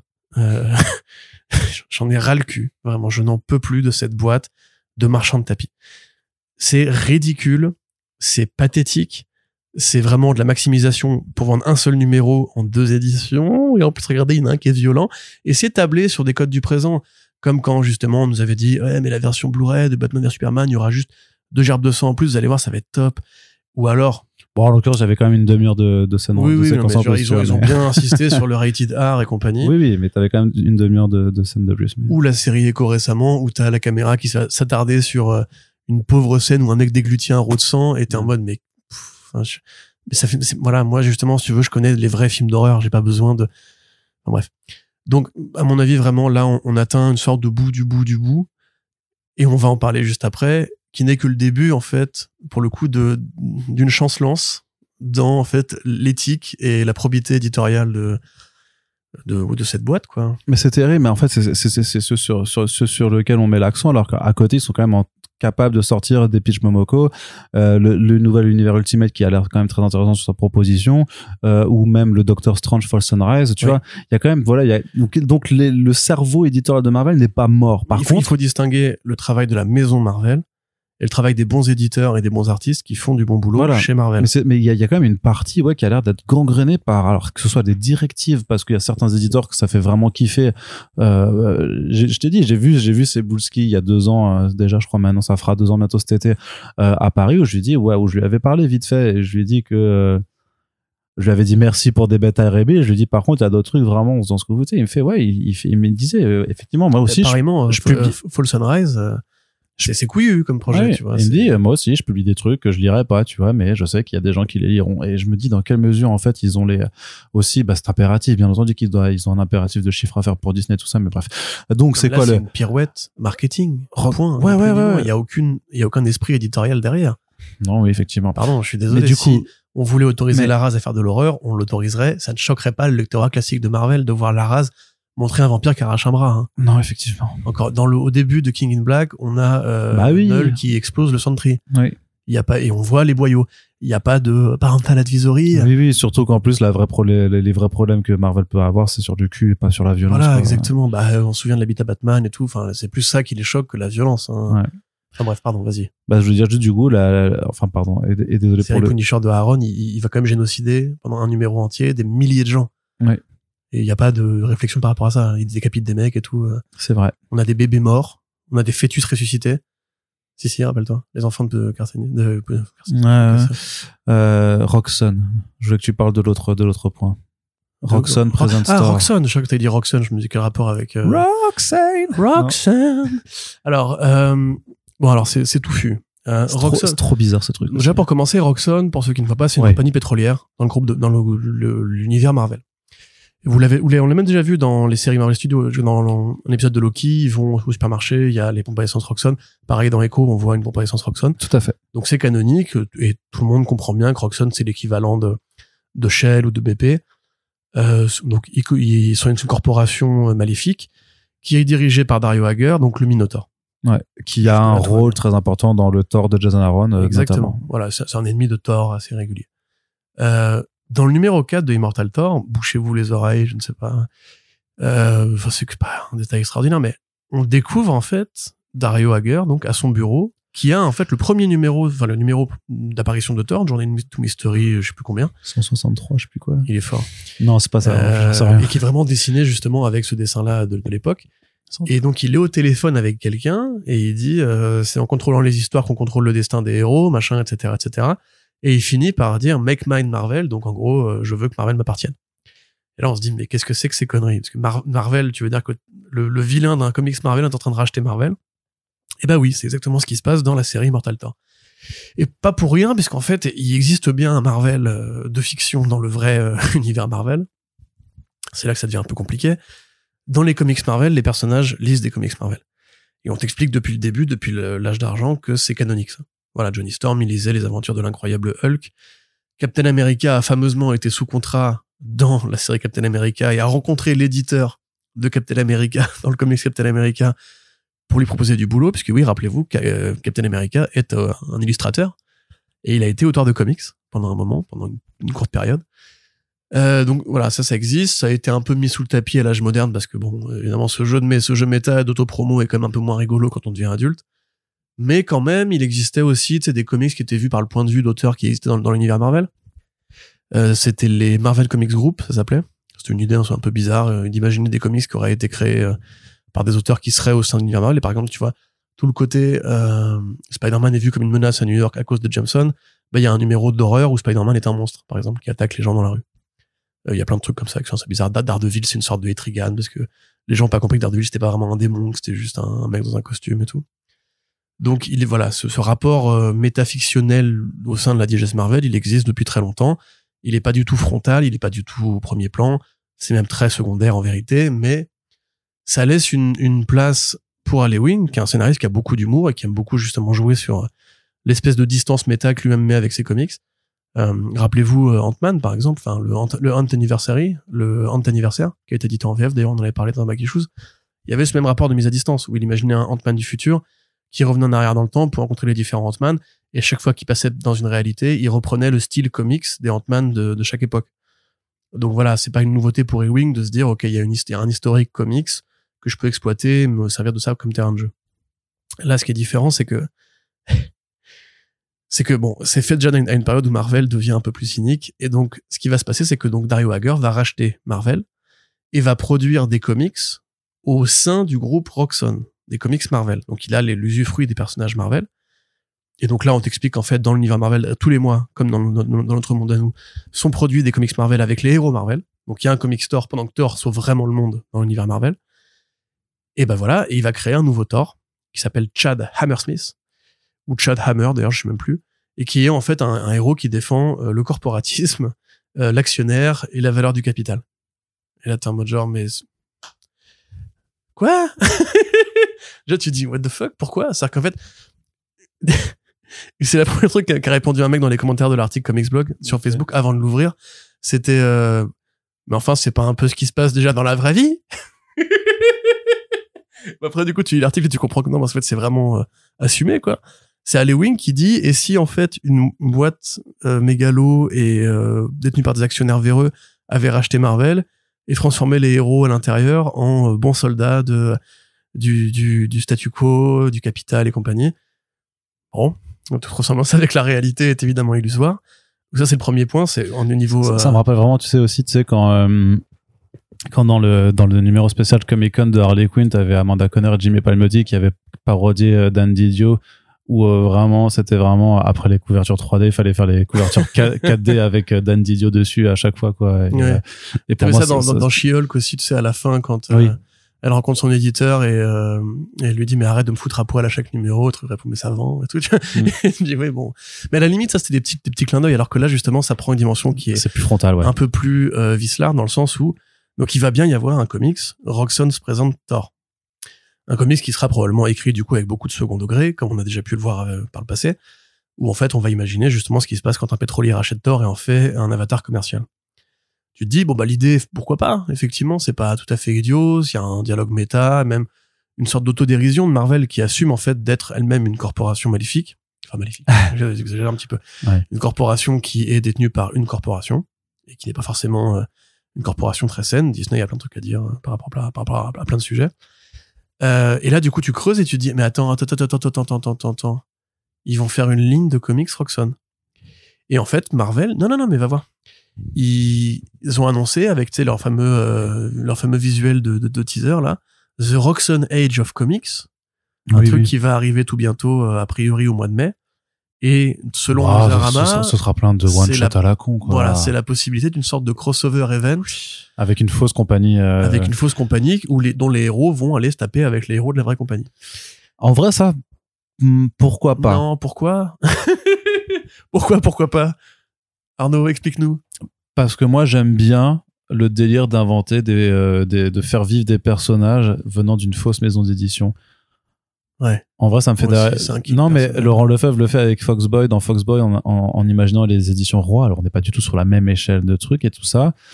Mais en vrai, je trouve pas. Enfin, pff, Oui, bah t'as ça dans Ah. Enigma, t'as ça dans plein de comics Vertigo aussi. oui, oui, oui. Non, mais là, la différence, c'est que c'est Marvel qui va dire, hey, on est des enfoirés capitalistes.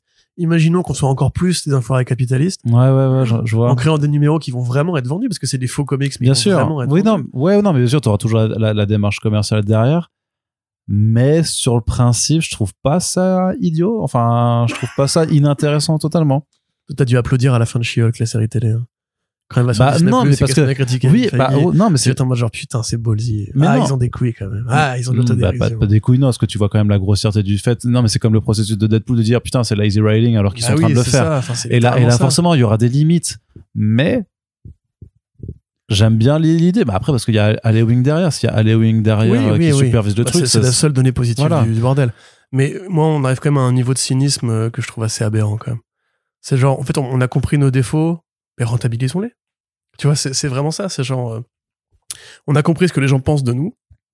Donc, on va plutôt que de, de- de changer ou d'améliorer la situation, on va la mettre à profit économique. Et ça, personnellement, j'ai un petit problème avec. Je serais pas contre des petits backups, justement, en mode fausse histoire de, de Thor, enfin, du Roxxon Thor à la fin des numéros de Thor. Mais là, si c'est pour faire un crossover, ah vraiment, ça va me fatiguer. Ah vraiment, je te jure, je, le sens déjà la, la, la, la haine qui monte en La moi. fatigue. ouais, je sais pas. Mm, mm.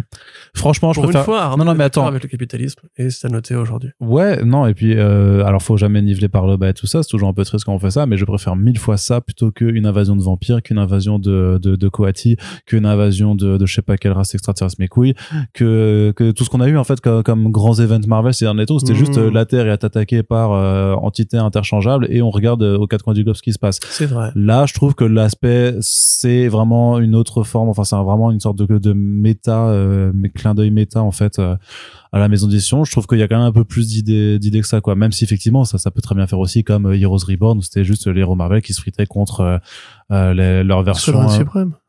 Ouais, contre le Squadron Suprême. Enfin, Ouais. tu sais, contre contre la version au final parodiée de la Justice League, quoi. Tu vois. Ouais, mais là, c'est pareil, sauf que c'est la, Bah, c'était ça au départ. hein, c'est la version façon. parodiée elle-même de l'univers Marvel qui d'ailleurs qui a déjà dû être euh, faite, quoi. Mm, mm. Moi, je pense que ça risque d'être plus glissant au niveau euh, moralité euh, personnelle de la boîte.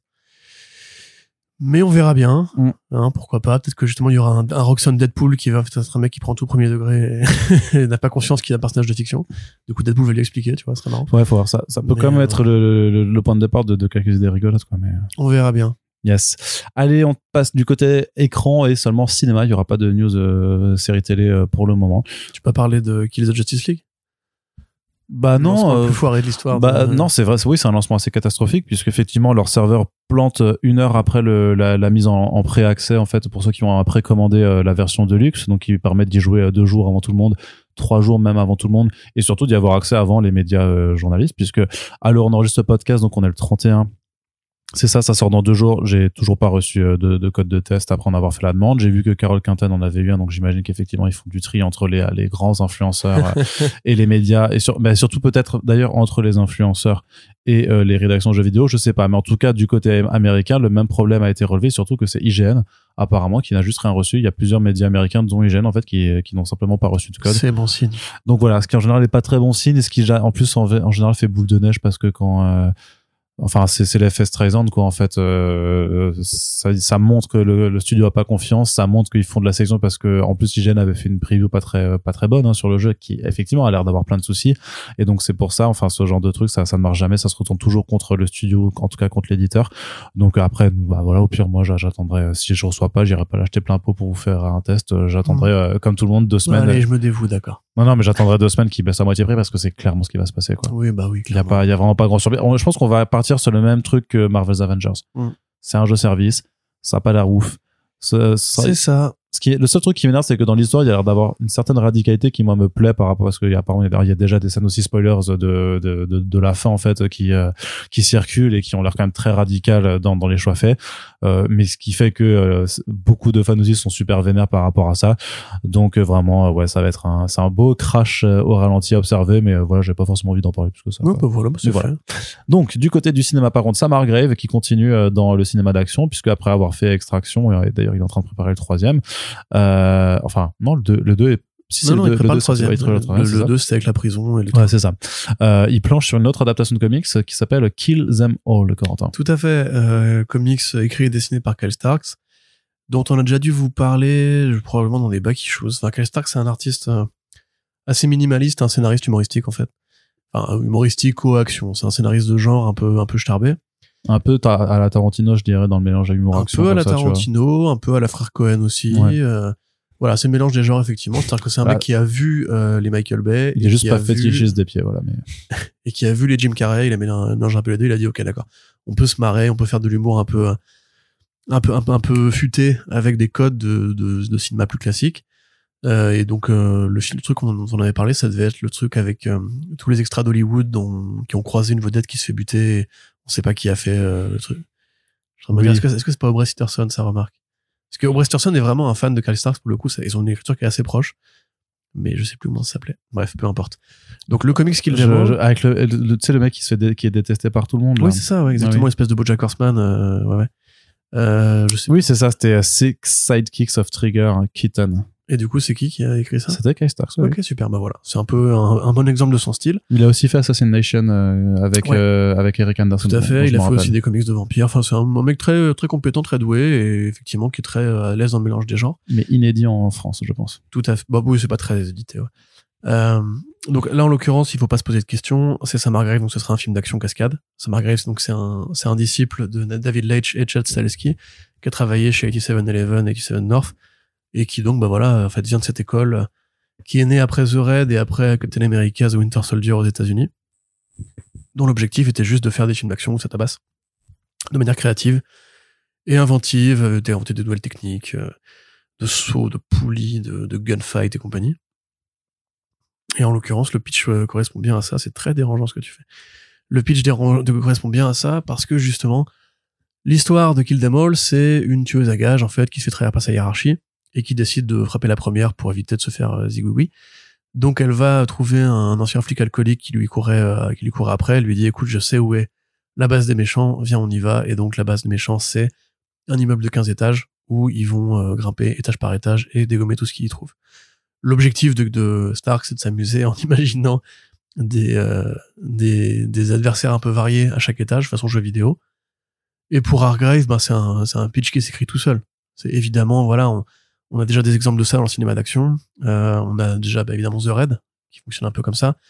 On a le film Dread, aussi, de Alex Garland, qui euh, fonctionne aussi comme ça. Où voilà, enfin, c'est un étage, une baston, un étage, une idée, etc., etc.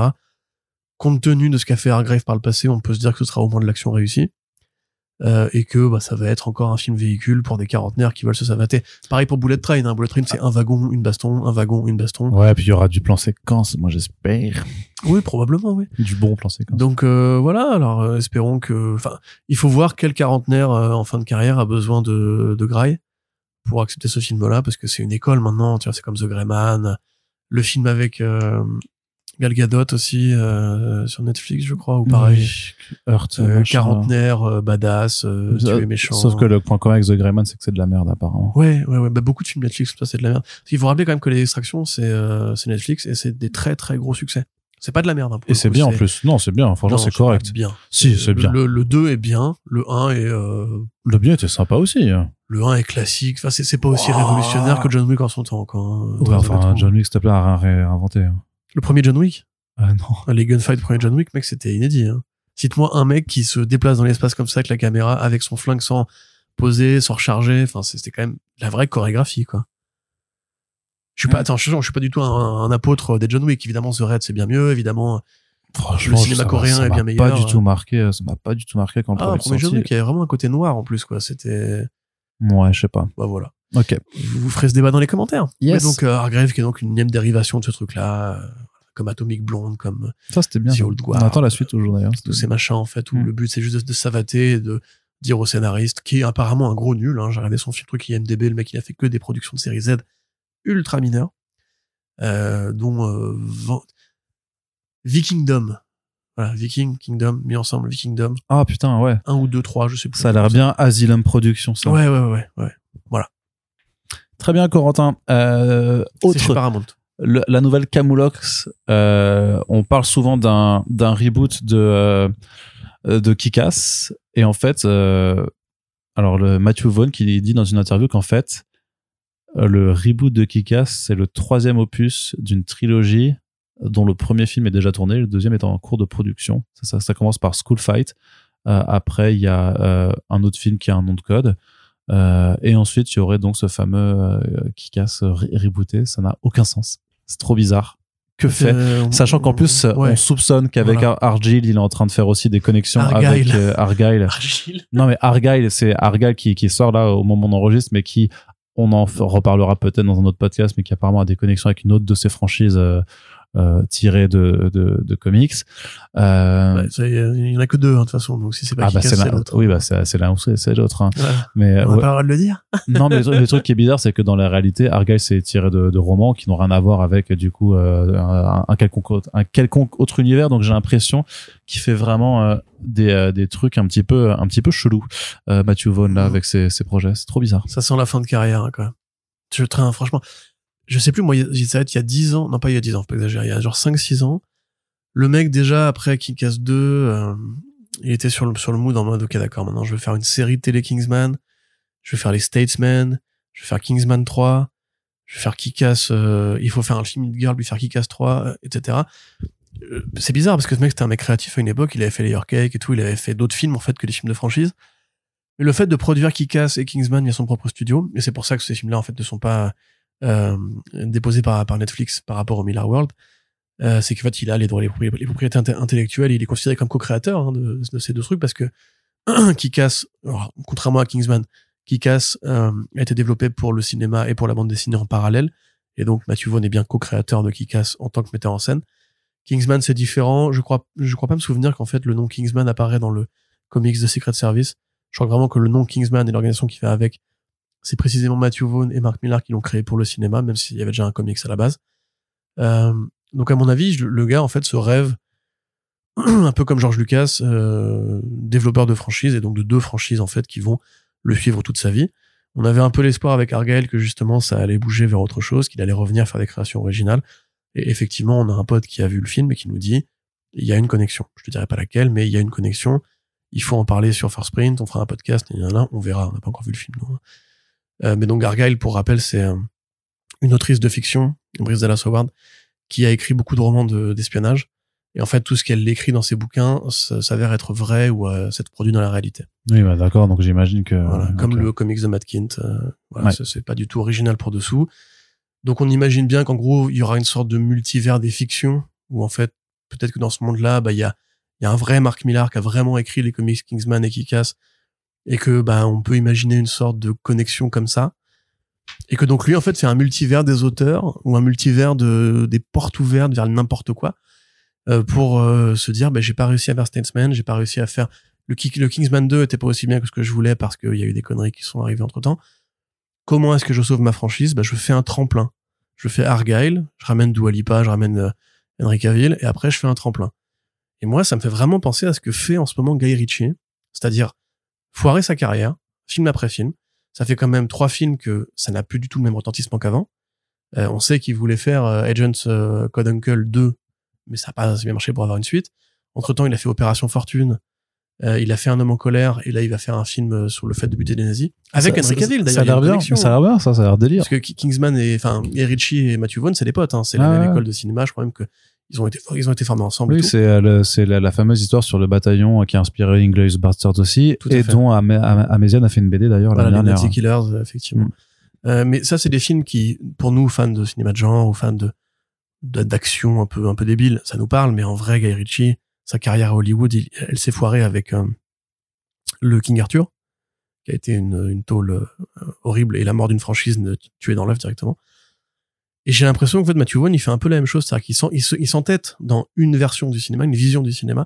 Il a absolument envie qu'il casse revienne, il a absolument envie qu'X-Men revienne parce que c'est ses trucs à lui au lieu en fait de se dire mais je suis metteur en scène, je peux aborder d'autres idées, adapter d'autres- comics, il y a des trucs à faire même avec Millard. hein, je veux dire, il pourrait diriger des films chez Millard. Je veux dire, on rappelle quand même qu'il y a beaucoup de projets qui ont été lancés. Reborn, qui va jamais se faire. Euh, Starlight, avec un, de leurs potes en plus à, à Ritchie et à, et à Vaughn, qui est Joe Cornish, est un peu le troisième larron euh, de cette équation. Enfin, il y avait aussi le mec qui a fait le film, euh, le film euh, Rocketman aussi, qui est aussi un de, leurs potes. Euh, mais donc bref, tout ça pour dire, qui casse qui revient par la petite porte en plus, c'est quand même assez étonnant. Tout le monde espérait un peu le reboot, j'ai l'impression avec Patiently à une époque, à une époque, je dis bien. Mais en vérité, même euh, avait dit ouais, Tessa Thompson serait vachement bien pour le rôle et tout. Mais en vérité, on a lu ces comics là, il y a pas grand chose Mais tu peux- franchement, à euh, faire ou à en dire. Bien sûr, mais euh, je sais pas, enfin, School Fight, machin, imagine, c'est une jeune Patience Lee qui est, euh, qui est au lycée ou je sais pas, qui apprend à, à, à être euh, une killeuse dans le film de machin, et puis tour à tour, tu l'amènes à prendre le costume de Kikas dans le troisième film parce qu'en fait, elle aura été influencée par, justement, si on est dans un rapport métafictionnel, à la BD Kikas ou au film Kikas, en fait, les premiers films de Matthew Vaughn qui seraient un peu comme Human Centipede pour le truc, mais Human Centipede, dans le 2, en fait, tu suis un fou furieux, en fait, qui est tellement obsédé par le, le, le premier film, qui existe dans sa réalité, qui veut reproduire, en fait, les expériences dégueulasses euh, du, euh, du docteur du, du premier film. Comme dans Voilà. Scream quoi. Ouais, ou comme dans Scream, d'ailleurs, par, par, par exemple. Mais euh, j'ai envie de placer Human Centipede, parce que j'adore cette franchise. euh, Le mec qui chie dans la bouche, euh, c'est incroyable. Ouais. Euh, et donc, tu pourrais bien dire ensuite, bah, elle serait influencée par les films Kick-Ass de Matthew Vaughn pour devenir, le, pour ensuite faire le reboot de, de Kick-Ass. C'est pas, c'est pas, voilà, c'est pas inédit comme procédé, c'est pas, mais c'est pas non plus com- complètement stupide plutôt que de faire, plutôt que de faire juste un, un reboot de façon sûr. très contractuelle. Tout à fait. Mais est-ce que ça te fait rêver toi? Franchement, moi, ça, ça, faut voir comment c'est mené, mais en vrai, ça me plaît plus limite que de faire directement euh, reboot euh, Kick-Ass avec un énième film Mais Matthew. Vaughn, ça te fait encore. Enfin, genre, Moi, j'aime bien. Argyle, il a pas l'air. euh, Ben, moi, je, je suis chaud, j'aime pas la coupe brosse de, d'Henry Cavill, mais euh, moi, ah, franchement, elle est ça- dégueulasse cette coupe sans déconner. Ouais, mais moi, par contre, je suis chaud. Enfin, j'ai vu. Moi, tu sais, moi, j'ai bien aimé le, le, le Ouais, par Kingsman le chat dans le sac et euh, les quelques secondes de la robe dorée de Dua Lipa. Le Kingsman première mission, moi, il m'a convaincu. Hein. Enfin, moi, j'étais content. Vraiment? Oui, ouais, vraiment. Il est pas horrible, mais enfin, c'est. Je suis complètement conscient que il c'est une aberration sur euh, Et ça, historique. déjà, et c'était les- une tentative de franchise. C'était genre, je vais faire une. Mais pour moi, ça marche. Mais pour moi, ça marche. Ouais, bah. et vous pouvez réécouter le toi. podcast, le podcast qu'on a fait dessus. Je pense que j'étais effectivement le plus, le plus clément euh, là-dessus. Mais même si je m'appelle Arnaud, mais euh, j'étais vraiment. On euh, Thomas, non? Hein? Non, non, Thomas, c'est ça, c'est l'erreur que tout le monde fait euh, dans, dans, dans, les, dans les relations presse. Oui, merci Thomas. Merci Thomas. pas, Merci pas. Monsieur Zini. Ouais, c'est ça. Euh, mais non, mais, mais j'étais vraiment client et le fait est, alors je suis conscient que sur le message, sur les aberrations historiques, blabla, on peut dire tout ce que tu veux. Pour moi, c'est vraiment c'est de la fiction, ça, ça, ça s'aime comme de la fiction. Euh, donc faut prendre du recul là-dessus. Mais le fait d'avoir vraiment ce côté très grandiloquent et d'avoir les vilains, enfin les grandes figures historiques comme des vrais vilains de comics euh, ou de, de films de, voilà, de, complètement euh, de fiction, quoi. Je trouve que ça marche. Le fait de, de singer le côté euh, le next villain ce sera Thanos là en mettant en mettant Hitler quoi je trouve vraiment c'est euh, c'est c'est pulp tu vois enfin c'est débile tu vois et moi ça marche en vrai je, qu'on qu'on- Oui, j'entends. mais moi ça fonctionne Pour moi, il a jamais volé plus haut que le premier qui casse. Et Kingsman 1 était un bon film, mais Kingsman 2, pff, Kingsman 3, même, tu vois, c'est pareil, c'est un, c'est un plaisir coupable, à mon sens. Enfin, le, je veux dire, Kingsman, The Great Circle, là. Enfin, The Game. C'est The Non, Voilà, Kingsman. The Kingsman, The Great Game, ce que vous voulez. Le film avec Hitler, donc. Euh, justement, c'était il est un pas encore plaisir dedans. coupable, mais il est pas, pour moi, c'est, ça devient en fait du Moi, je cinéma. trouvais qu'il était quand même bien. T'avais quand même un- Comme encore une fois, les Guy Ritchie récents, je les ai pas détestés. T'avais un bon twist au Mais- milieu, t'avais quand même un pro, le propos Mais antimilitariste. c'est plus un événement comme l'était le premier Kick-Ass. Le Kick-Ass, il avait eu un vrai retentissement quand même. Ouais, mais si tu veux, mais forcément, on va pas, euh, on va pas réinventer la roue non plus tout le temps, quoi. Bah, pourquoi pas? Hein, Parce que c'est pas C'est possible. bien de réinventer la roue. Bah non, mais tu vois bien que ça, on a, on a inventé la roue, ça fait euh, deux millénaires maintenant qu'on est avec des, des, des- les mêmes roues, quoi. c'est juste le matériel qui a changé, quoi. évolué quand même. Bah, elles sont toujours euh, plutôt en circulaires. pierre quand même. Bref, bah, dites-nous si ça vous fait rêver. Moi, j'avoue que déjà, je suis pas chaud pour Argyle et je, je pense que si on fait un podcast dessus, je risque d'être un peu vénère. Très bien. Et qu'est-ce que tu penses par contre euh, ridicule, du, du film Rock Trooper de Duncan Jones qui Ça, voilà. Alors ça, what the fuck? autre autre grand camoulox euh, dans, dans ce podcast hein, euh. Bah, déjà, première chose, je suis pas forcément très content du fait que ce soit un film d'animation 3D. Alors voilà, bon, voilà, résumons, parce que peut-être que les gens n'ont n'ont pas lu l'article, et c'est normal, c'est très, très niche hein, comme, comme actualité. Alors, Duncan Jones, donc le fils de David Bowie, qui a fait le film, euh, tu savais pas, voilà, bah, Duncan Jones, euh, en fait, vu, vu ma, ma- David Jones, en fait. vu ma non passion pour David Bowie non je, nom, je, ne pouvais pas le savoir de mon chat. ouais d'accord mais euh, ouais. Donc voilà, il a fait donc ce film, euh, ce film Moon, qui était un super film, Source Code, qui était un très bon film, et Mute, qui était un très mauvais film. Et entre temps, bah, on- il a fait Warcraft aussi non? Ah putain, ouais. c'est vrai que j'oublie toujours eh, faut- Ah, ça, ça, oriente, ça oriente le sujet. Ah, tu viens de me miner le moral, là. C'est le fils de David Bowie. Il a fait Moon, très bon accueil en festival et machin. Ouais, il a fait Warcraft aussi, frérot. hein. Ouais, mais. On va pas l'oublier celui-là. Est-ce qu'il fallait faire un film Warcraft? Parce que Warcraft n'est pas déjà un film Warcraft, tu vois. Warcraft 3, les, les cinématiques étaient, étaient cool. Ah, c'était classe, ouais. Mais donc, euh, revenons au truc. Oui, pardon. Donc effectivement, il a un peu, bah, comme Guy Ritchie avec King Arthur, le Warcraft a un peu tué ses chances de faire du blockbuster hollywoodien et clairement, en fait, lui, c'était pas une bonne expérience. Bah, il fait, non, non, c'était pour, les spectateurs non oui, plus. non, je crois pas que c'était hein. les acteurs non plus, je pense, c'était pas contents. euh. Non, les orques étaient bien faits. Mais euh... Au secours. Tout lisse là avec leur rendu tout pété. Non, Bah, arrête. c'est- Ah, l'esthétique ah, hein, ouais, non, mais c'est euh, l'esthétique moche, dégueulasse. Arrête. Ça bon. bizarres. J'ai envie de m'énerver avec les gens aujourd'hui.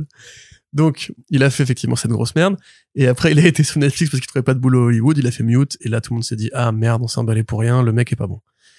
Voilà, après, il a pris un peu de distance et euh, il a dit, écoute, ce serait peut-être le moment de faire un truc un peu, un peu facile, un peu cool. En mode, je me fais pas la pression. Euh, je ferais bien un film de comics. Et il dit, en même temps, les grosses machines Marvel et tout, moi, ça me parle pas du tout. J'aimerais bien faire un comics anglais. Là, on est en 2018 à ce moment-là. Et donc, il enlève son chapeau et on voit qu'il a la crête de Rock Trooper. Donc, Rock Trooper, qui est une création de Jerry Finlay et Dave Gibbons, bon, Gibbons qui est pas resté hyper longtemps d'ailleurs, qui est l'histoire, en fait, d'un monde futuriste où euh, l'humanité, enfin, ce qui reste de l'humanité est divisé en deux, euh, en deux camps militaires. Euh, pour résumer, on pourrait dire les loyalistes et les fédéralistes.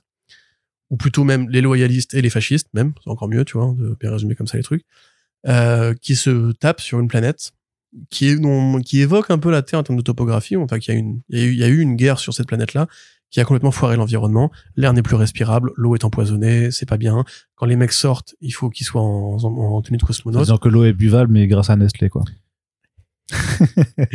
voilà, ils vivent dans, dans des villes sous dôme ou dans des véhicules. Et bah, c'est pas du tout vivable pour faire une guerre dans ces conditions. Donc, un des camps, les loyalistes, du coup, crée une race de soldats modifiés, euh, génétiquement modifiés, un peu comme les Space Marines, les Genetic Infantrymen, donc les GI, jeu de mots à la britannique. Ils envoient les GI euh, sur la planète, mais manque de peau, une taupe dit oh là là, attention, ils vont attaquer, il faut bombarder euh, les mecs en plein air. Et quand tu dis une taupe, c'est euh, un, Un- ouais, un animal. ça, c'est une taupe qui arrive. de l'espace. C'est, Bottles dans euh, Banjo et Kazooie qui, qui Exactement. dé- voilà, tout à fait. Elle, elle- elle gratte le sol. Elle arrive, fait, fait- Hey, les gars, ils arrivent les, les, les GI. Alors Bottle a fait plus de. Donc un traître, évidemment, vend, un traître du camp loyaliste vend aux fascistes l'information. Il y a qu'un seul GI qui survit en fait au tir groupé qui est fait, qui s'appelle, et c'est là on fait pareil, on rentre dans toute la nomenclature des jeux de mots. Il s'appelle Rogue parce qu'il va partir en solitaire, Rogue Trooper. Et il a en fait ses potes, euh, Bagman, euh, Rifle et Helmet, je crois qu'ils s'appellent, qui en fait eux, leur intelligence a été stockée parce que tu sais comme on veut pas perdre, le savoir des GI et leur entraînement, comme les, les Space Marines pour le coup, on peut récupérer sur leurs cadavres des éléments qui permettront ensuite de les recloner. Et donc, il met ces éléments, donc des espèces de d'IA qui stockent les souvenirs de, des soldats en question, dans son équipement. Du coup, Rogue, il, se balade et il parle à son matériel. Son sac a une intelligence, son fusil a une intelligence, son casque a une intelligence, etc., etc.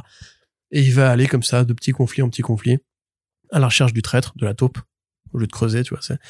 Euh, et en fait, comme il est beaucoup trop fort, bah, il va passer sa vie à, dé- à dégommer tous les mecs qui croisent en face de lui. Et c'est un vrai commentaire en fait sur la guerre froide. C'est un commentaire ultra sarcastique hein, pour le coup parce que c'est vraiment des aventures absurdes. Euh, sur les progrès génétiques, sur euh, la dangerosité des conflits. C'est un vrai hommage aux grands films de guerre et aux grands, à la grande littérature martiale et aux grands comics militaires des, Royaume, du, enfin, du Royaume-Uni parce que c'est un genre très prolifique là-bas. C'est hyper bien. Il faut lire, euh, malheureusement, du Lerner, on l'a pas encore fait en VF, on en parlait dans le podcast. Euh, mais c'est super bien. Moi, j'avoue que c'est fait partie de mes, séries préférées de, de 2080. Et il y a déjà eu un jeu vidéo chez Rebellion, en fait. À l'époque 2005, 6, 7, par là. Quoi. Euh, je l'ai pas fait d'ailleurs ce jeu vidéo. Mais donc, 5 ans passent, on a zéro nouvelle. On sait juste que Rebellion a ouvert un département. Donc Rebellion, c'est la boîte qui possède 2080, qui est une boîte de jeux vidéo qui a racheté 2080 au début des années 2000. Euh, qu'ils ont ouvert un département de cinéma.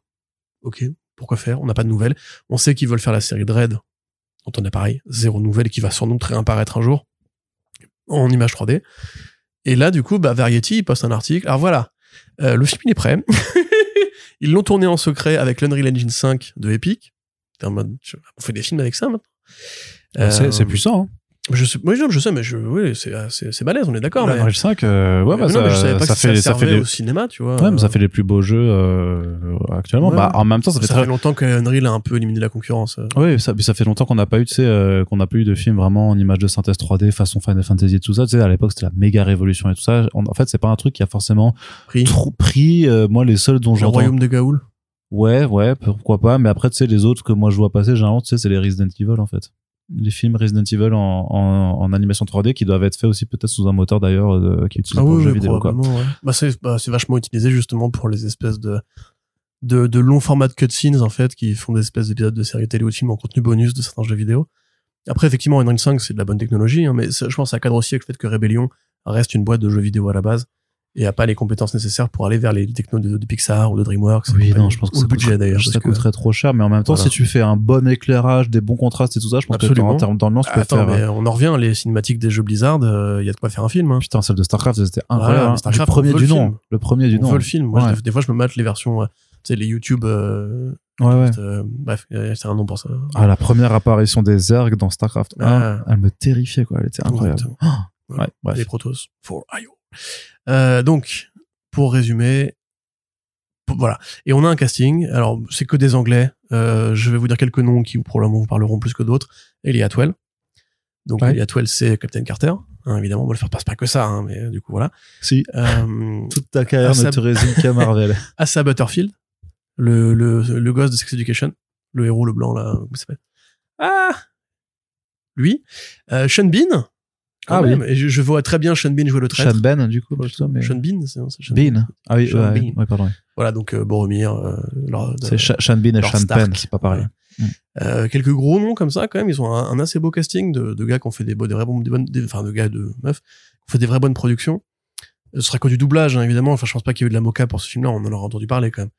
Euh, et là, du coup, bah, tout un tournage en sous-marin, à l'abri des regards. On n'a pas du tout d'image Ah, du ah, film. alors quand quand euh, En quand Antoine dit en sous-marin, ils tourné étaient pas dans un vraiment dans un sous-marin. Voilà, c'est sous terre avec les taupes. ça. Euh, donc voilà. bah, super étonnant quand même, genre un truc qui prend six ans de développement, zéro nouvelle, et d'un coup tout apparaît, le casting, une première image, un premier, première, un premier teaser promotionnel parce que c'est pas une vraie image du film, euh, avec un casting ouais quand même en plus qui est pas dégueu quoi. Je veux dire, euh, moi pour le coup, je suis quand même assez chaud. Il y a des acteurs de Dunkerque qui vont, enfin de- des mecs qui vont tourner avec Christopher Nolan et tout, qui vont faire euh, du doublage pour ce film-là. Peut-être que ça va être justement ce que Duncan Jones aurait dû faire avec Warcraft, c'est-à-dire un film en, un film en full CGI et pas un film bizarre Uncanny Valley compatible où des mecs ont des grosses armures qui brillent avec des orques qui eux sont en full CG et où tu te dis mais c'est dégueulasse, il y a aucune profondeur de champ, c'est de la merde, c'est pas beau. Euh, et, et, et retirez-moi mes yeux s'il vous plaît, je veux plus jamais voir ça de ma vie. Là peut-être que voilà, ça peut être l'occasion. En plus, je vois pas vraiment comment ils vont le diffuser parce que un film d'animation sur Rock Trooper en Unreal Engine 5, c'est quoi le marché pour ça? Est-ce que c'est du direct ou DVD Est-ce qu'ils vont le mettre en, en vente sur euh, sur le site de Rébellion? Est-ce qu'ils vont fabriquer des Blu-ray pour accompagner une réédition de luxe de Rock Trooper? Je sais pas du tout comment ça peut être rentable parce qu'ils ont quand même investi 50 à 100 millions de dollars dans le développement de leur département euh, cinéma. Euh, quel marché tu vas conquérir avec ça? Les festivals d'animation, certainement, ouais. Mais après, en France, ça a zéro chance de sortir. Ça, là, pour le coup, je vous le dis, ça a zéro chance de sortir au cinéma en France. Zéro. Il n'y a pas de... Ouais, peut-être, non. Zéro. Donc moi, ma question qui se pose, c'est qu'est-ce qu'ils vont en faire de ça maintenant? On aura peut-être un trailer dans l'année, hein, parce qu'ils ont dit que le film serait prêt pour la fin de l'année euh, et sortirait certainement l'année prochaine. Voilà. Mais en tant que fan de Rock Trooper, je suis surpris, étonné, enthousiaste peut-être, mais je vois pas du tout euh, quel est le projet artistique derrière. Je pense que limite pour eux, c'est une sorte de démo reel de ce qu'ils pourraient faire plus tard. En mode, Ah ouais, tu on- crois On teste ça, on voit si on est assez content du produit pour en faire une sorte de ligne. Et après, éventuellement, on fait des séries d'animation en allant démarcher Netflix, en allant démarcher machin. Bah, je veux dire, Arkane, euh, par exemple, c'est ça, tu vois. C'est, au départ, c'est juste un, concept qui a, qui a bien marché, qui a, qui a pris, et qui a inspiré d'autres dérivations comme ça. Aujourd'hui, on sait que le, le jeu vidéo ben, devient une sorte de nouveau marché à conquérir pour les plateformes qui veulent des, adaptations. À mon sens, là, ils se forment pour faire un truc qui va être beaucoup plus rentable à terme que, le Rock Trooper, parce que, enfin, que- moi, je connais un petit peu sur le milieu de la distribution et l'exploitation française, en tout cas, pas forcément au Royaume-Uni, mais euh, c'est invendable comme projet. Enfin, le personnage, il est pas connu. Euh, les plateformes préféreront une série parce que ça, ça fidélise sur le long terme qu'un film qui va être un one shot et à plus avec une techno que personne n'utilise au sein du grand public dans l'animation traditionnelle. Quelle va être vraiment la portée économique de ce truc? Pour moi, ouais, c'est une plateforme de test, quoi. Et ils sont payés Duncan Jones, qui a une signature qui veut encore dire un truc auprès de certains fans nostalgiques de Moon. Rock Trooper, qui pour eux, bah, c'est un produit maison, donc ils ont pas besoin d'acheter les droits ni rien. Et en plus, bah, comme il y a un jeu vidéo, éventuellement, s'ils veulent refaire un jour un autre jeu de Rock Trooper, bah, ils auront cette base-là. Et le casting, il est sympa. Donc, tu vois, à mon avis, ouais, vraiment, c'est une sorte d'expérience. Peut-être que c'est une expérience qui profile ce qui va arriver avec le, le reboot de Dread un jour, euh, ou avec d'autres propriétés tout, tout façon AD. Mais à mon avis, limite, euh, je serais pas étonné que ce soit reconverti en projet de jeu vidéo à terme. Voilà. C'est mon analyse, euh, sans doute pas très pertinente de la situation. Moi, je la trouve pertinente. Euh, vraiment, c'est surtout ouais, grosse euh, grosse euh, surprise quoi en fait. Euh, qui ça ce que tu disais de. euh, Enfin, ça sort de nulle part quoi. Ça sort de nulle part et d'un coup ouais t'as as toutes les infos, tu tu sais pas trop ce qui ce qui va en être et tout. Mais euh, après moi j'ai pas lu les comics euh, pour le coup, donc euh, je suis assez curieux. Faudrait que j'aille que j'aille m'y pencher dessus. euh, mais effectivement, c'est est-ce que le film sera sorti avant que Laurent de Delirium ait le temps de, de nous le proposer. hein en, v, en VF, euh, ce, sera, ce, sera, ce sera à voir, quoi. Oui. Donc, euh, on va terminer avec Voilà. la grosse actualité cinéma. C'est Millie Alcock qui sera Supergirl dans euh, le DCU de James Gunn. Elle apparaîtra dans le film Superman Legacy avant d'avoir son propre film Supergirl, Woman of Tomorrow. En tout cas, Mhm. un tiré des comics Supergirl, Woman of Tomorrow de Tom Bah, King. Deadline l'appelle comme ça, hein, pour l'instant. Oui, oui, oui, on l'appelle tous comme ça de toute façon, mais euh, Mhm. Bah, de toute façon, il avait été présenté comme ça, mais Donc alors Millie Alcock, euh, on va Ah, sauf the Dragon. Voilà, on va aller très vite. C'est Rhaenyra Targaryen dans la première euh, version, enfin la première partie de saison de House of the Dragon, le, le spin-off préquel de, de Game of Thrones. Euh, très bonne actrice, euh, jeune, elle a 23 piges, elle est australienne, donc euh, un petit peu comme comme David Coren Sweat, tu vois. Je, je me demande si c'est pas une constante américaine, ça justement le fait d'aller prendre des Anglais pour jouer Superman, parce que en fait, techniquement, du point de vue d'un Américain, en fait, ça reste des étrangers ils sont anglophones, mais ils ont ce côté un peu, ils ont un accent qui permet de, de varier un peu le truc. Même si Henry Cavill avait évidemment dû gommer son accent pour jouer euh, euh, Clark Kent parce que c'est un gamin du Kansas et tout. Là, si c'est la cousine de Coran Sweat, l'air de famille n'est pas forcément évident, mais pas plus qu'en comics. Je veux dire, Kara ne ressemble pas à Clark Kent. Voilà, c'est les blondes aux yeux bleus, lui il est brun aux yeux bleus souvent aussi. Euh, le, alors le projet apparemment ce serait de l'introduire quelque part avant de la lancer en solo. oui, dans Superman Legacy, du coup. Bah, c'est pas sûr. Euh, Deadline dit, ouais, bah, a priori c'est ça, mais on n'a pas de confirmation Bah, ni de de- source qui a dit, vous, ouais, elle sera dedans ou. Ouais, mais il n'y a, pas d'autres films en production. en bah, fait. ça dépend quand est-ce qu'ils font euh, Supergirl One of Tomorrow. On sait pas. Enfin, enfin, il y a, il y a rien d'autre sur euh, sur les sur les sur les tables. Là, le seul truc qui avançait, Ah le bah, tournage si, de Superman The Brave and Legacy. the Bold. Hein? The Brave and the Bold. Mais qu'est-ce qu'il irait foutre là-dedans? Ben, je sais pas, mais genre, mais je te dis pas que c'est ça. Je te dis qu'en Surtout fait, qu'est-ce qu'elle serait introduite d'abord dans euh, Batman Brave and the Bold Ah. avant d'aller dans Supergirl, ça n'a aucun sens. probablement qu'on va mentionner l'existence d'une famille L euh, dans, enfin, une famille L, une famille Zorel, une famille euh, Jorel dans, euh, dans euh, Legacy. Euh, Mais c'est si le casting a lieu avant, c'est sûr qu'il y aura forcément un truc comme ça. Mais arrête, je te répète juste ce que Delan a dit, moi. J'ai j'ai pas envie d'annoncer une info qui, se- qui se retrouverait être fausse. Voilà, c'est ça la, la vraie rigueur journalistique. Qu'est-ce que tu vas nous faire? Euh, en tout cas, voilà, Millie, Alcock, pardon, c'est pour moi le choix de la, de la logique, euh, de la rationalité. C'est une super actrice qui est déjà en train de monter. Pour l'instant, le casting euh, des productions de James Gunn, Peter Safran, pour l'instant, me paraît vraiment excellent, quoi. Même euh, sur euh, merde, Creature Commandos, où là, tu sais, il y avait la- l'actrice qui jouait Y- Yennefer dans The Witcher, qui a été prise pour jouer euh, ah, euh, Cersei. Alors, c'est rigolo, d'ailleurs, une nana qui jouait dans une série de fantasy qui va jouer un personnage qui s'appelle Cersei, enfin Cersei, et qui est une sorcière, comme Yennefer dans The Witcher. Super actrice au demeurant, et très bonne saison 1 de The Witcher avec Henry Cavill. Comme quoi, le, le souvenir de Cavill est toujours un peu présent quand même, c'est assez rigolo. Un peu partout, ouais. Euh, parce que là, on a parlé de Argyle juste avant, ou de Nazi Killers, où il y a en fait toujours euh, un, un Henry Cavill qui traîne, tu vois. Euh, je serais pas étonné si un jour il revenait prendre un autre rôle, en fait, moi, vraiment. Je suis dans un univers super-héros, je le verrais bien euh, refaire un truc pour, euh, pour le clin d'œil ou quoi. Plus tard, pas tout de suite, mais plus tard. Peut-être jouer Jorel dans un énième reboot de Superman dans 10 ans. Mais donc voilà, enfin, c'est un bon choix, c'est une bonne actrice. Elle est déjà installée dans la famille Warner, vu que, bah, voilà, ça nous a pas échappé. euh, House of the Dragon, c'est la nouvelle série vedette de HBO. Euh, et qui est une très bonne série au demeurant. Pour moi, la saison 1 est même plutôt supérieure à ce que j'avais vu de Game of Thrones à l'époque. Vraiment, Non, c'était vachement bien. ce, ouais. ce pari du bon temporel était génial. Ouais.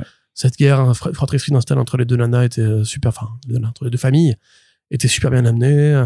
Le mec qui jouait le vieux roi, euh, hyper bien. Je sais plus comment il s'appelait. euh, il a je crois qu'il a un nom un peu irlandais. euh, Enfin, pour le coup, Gary quelque chose, je sais plus. Considine, je crois.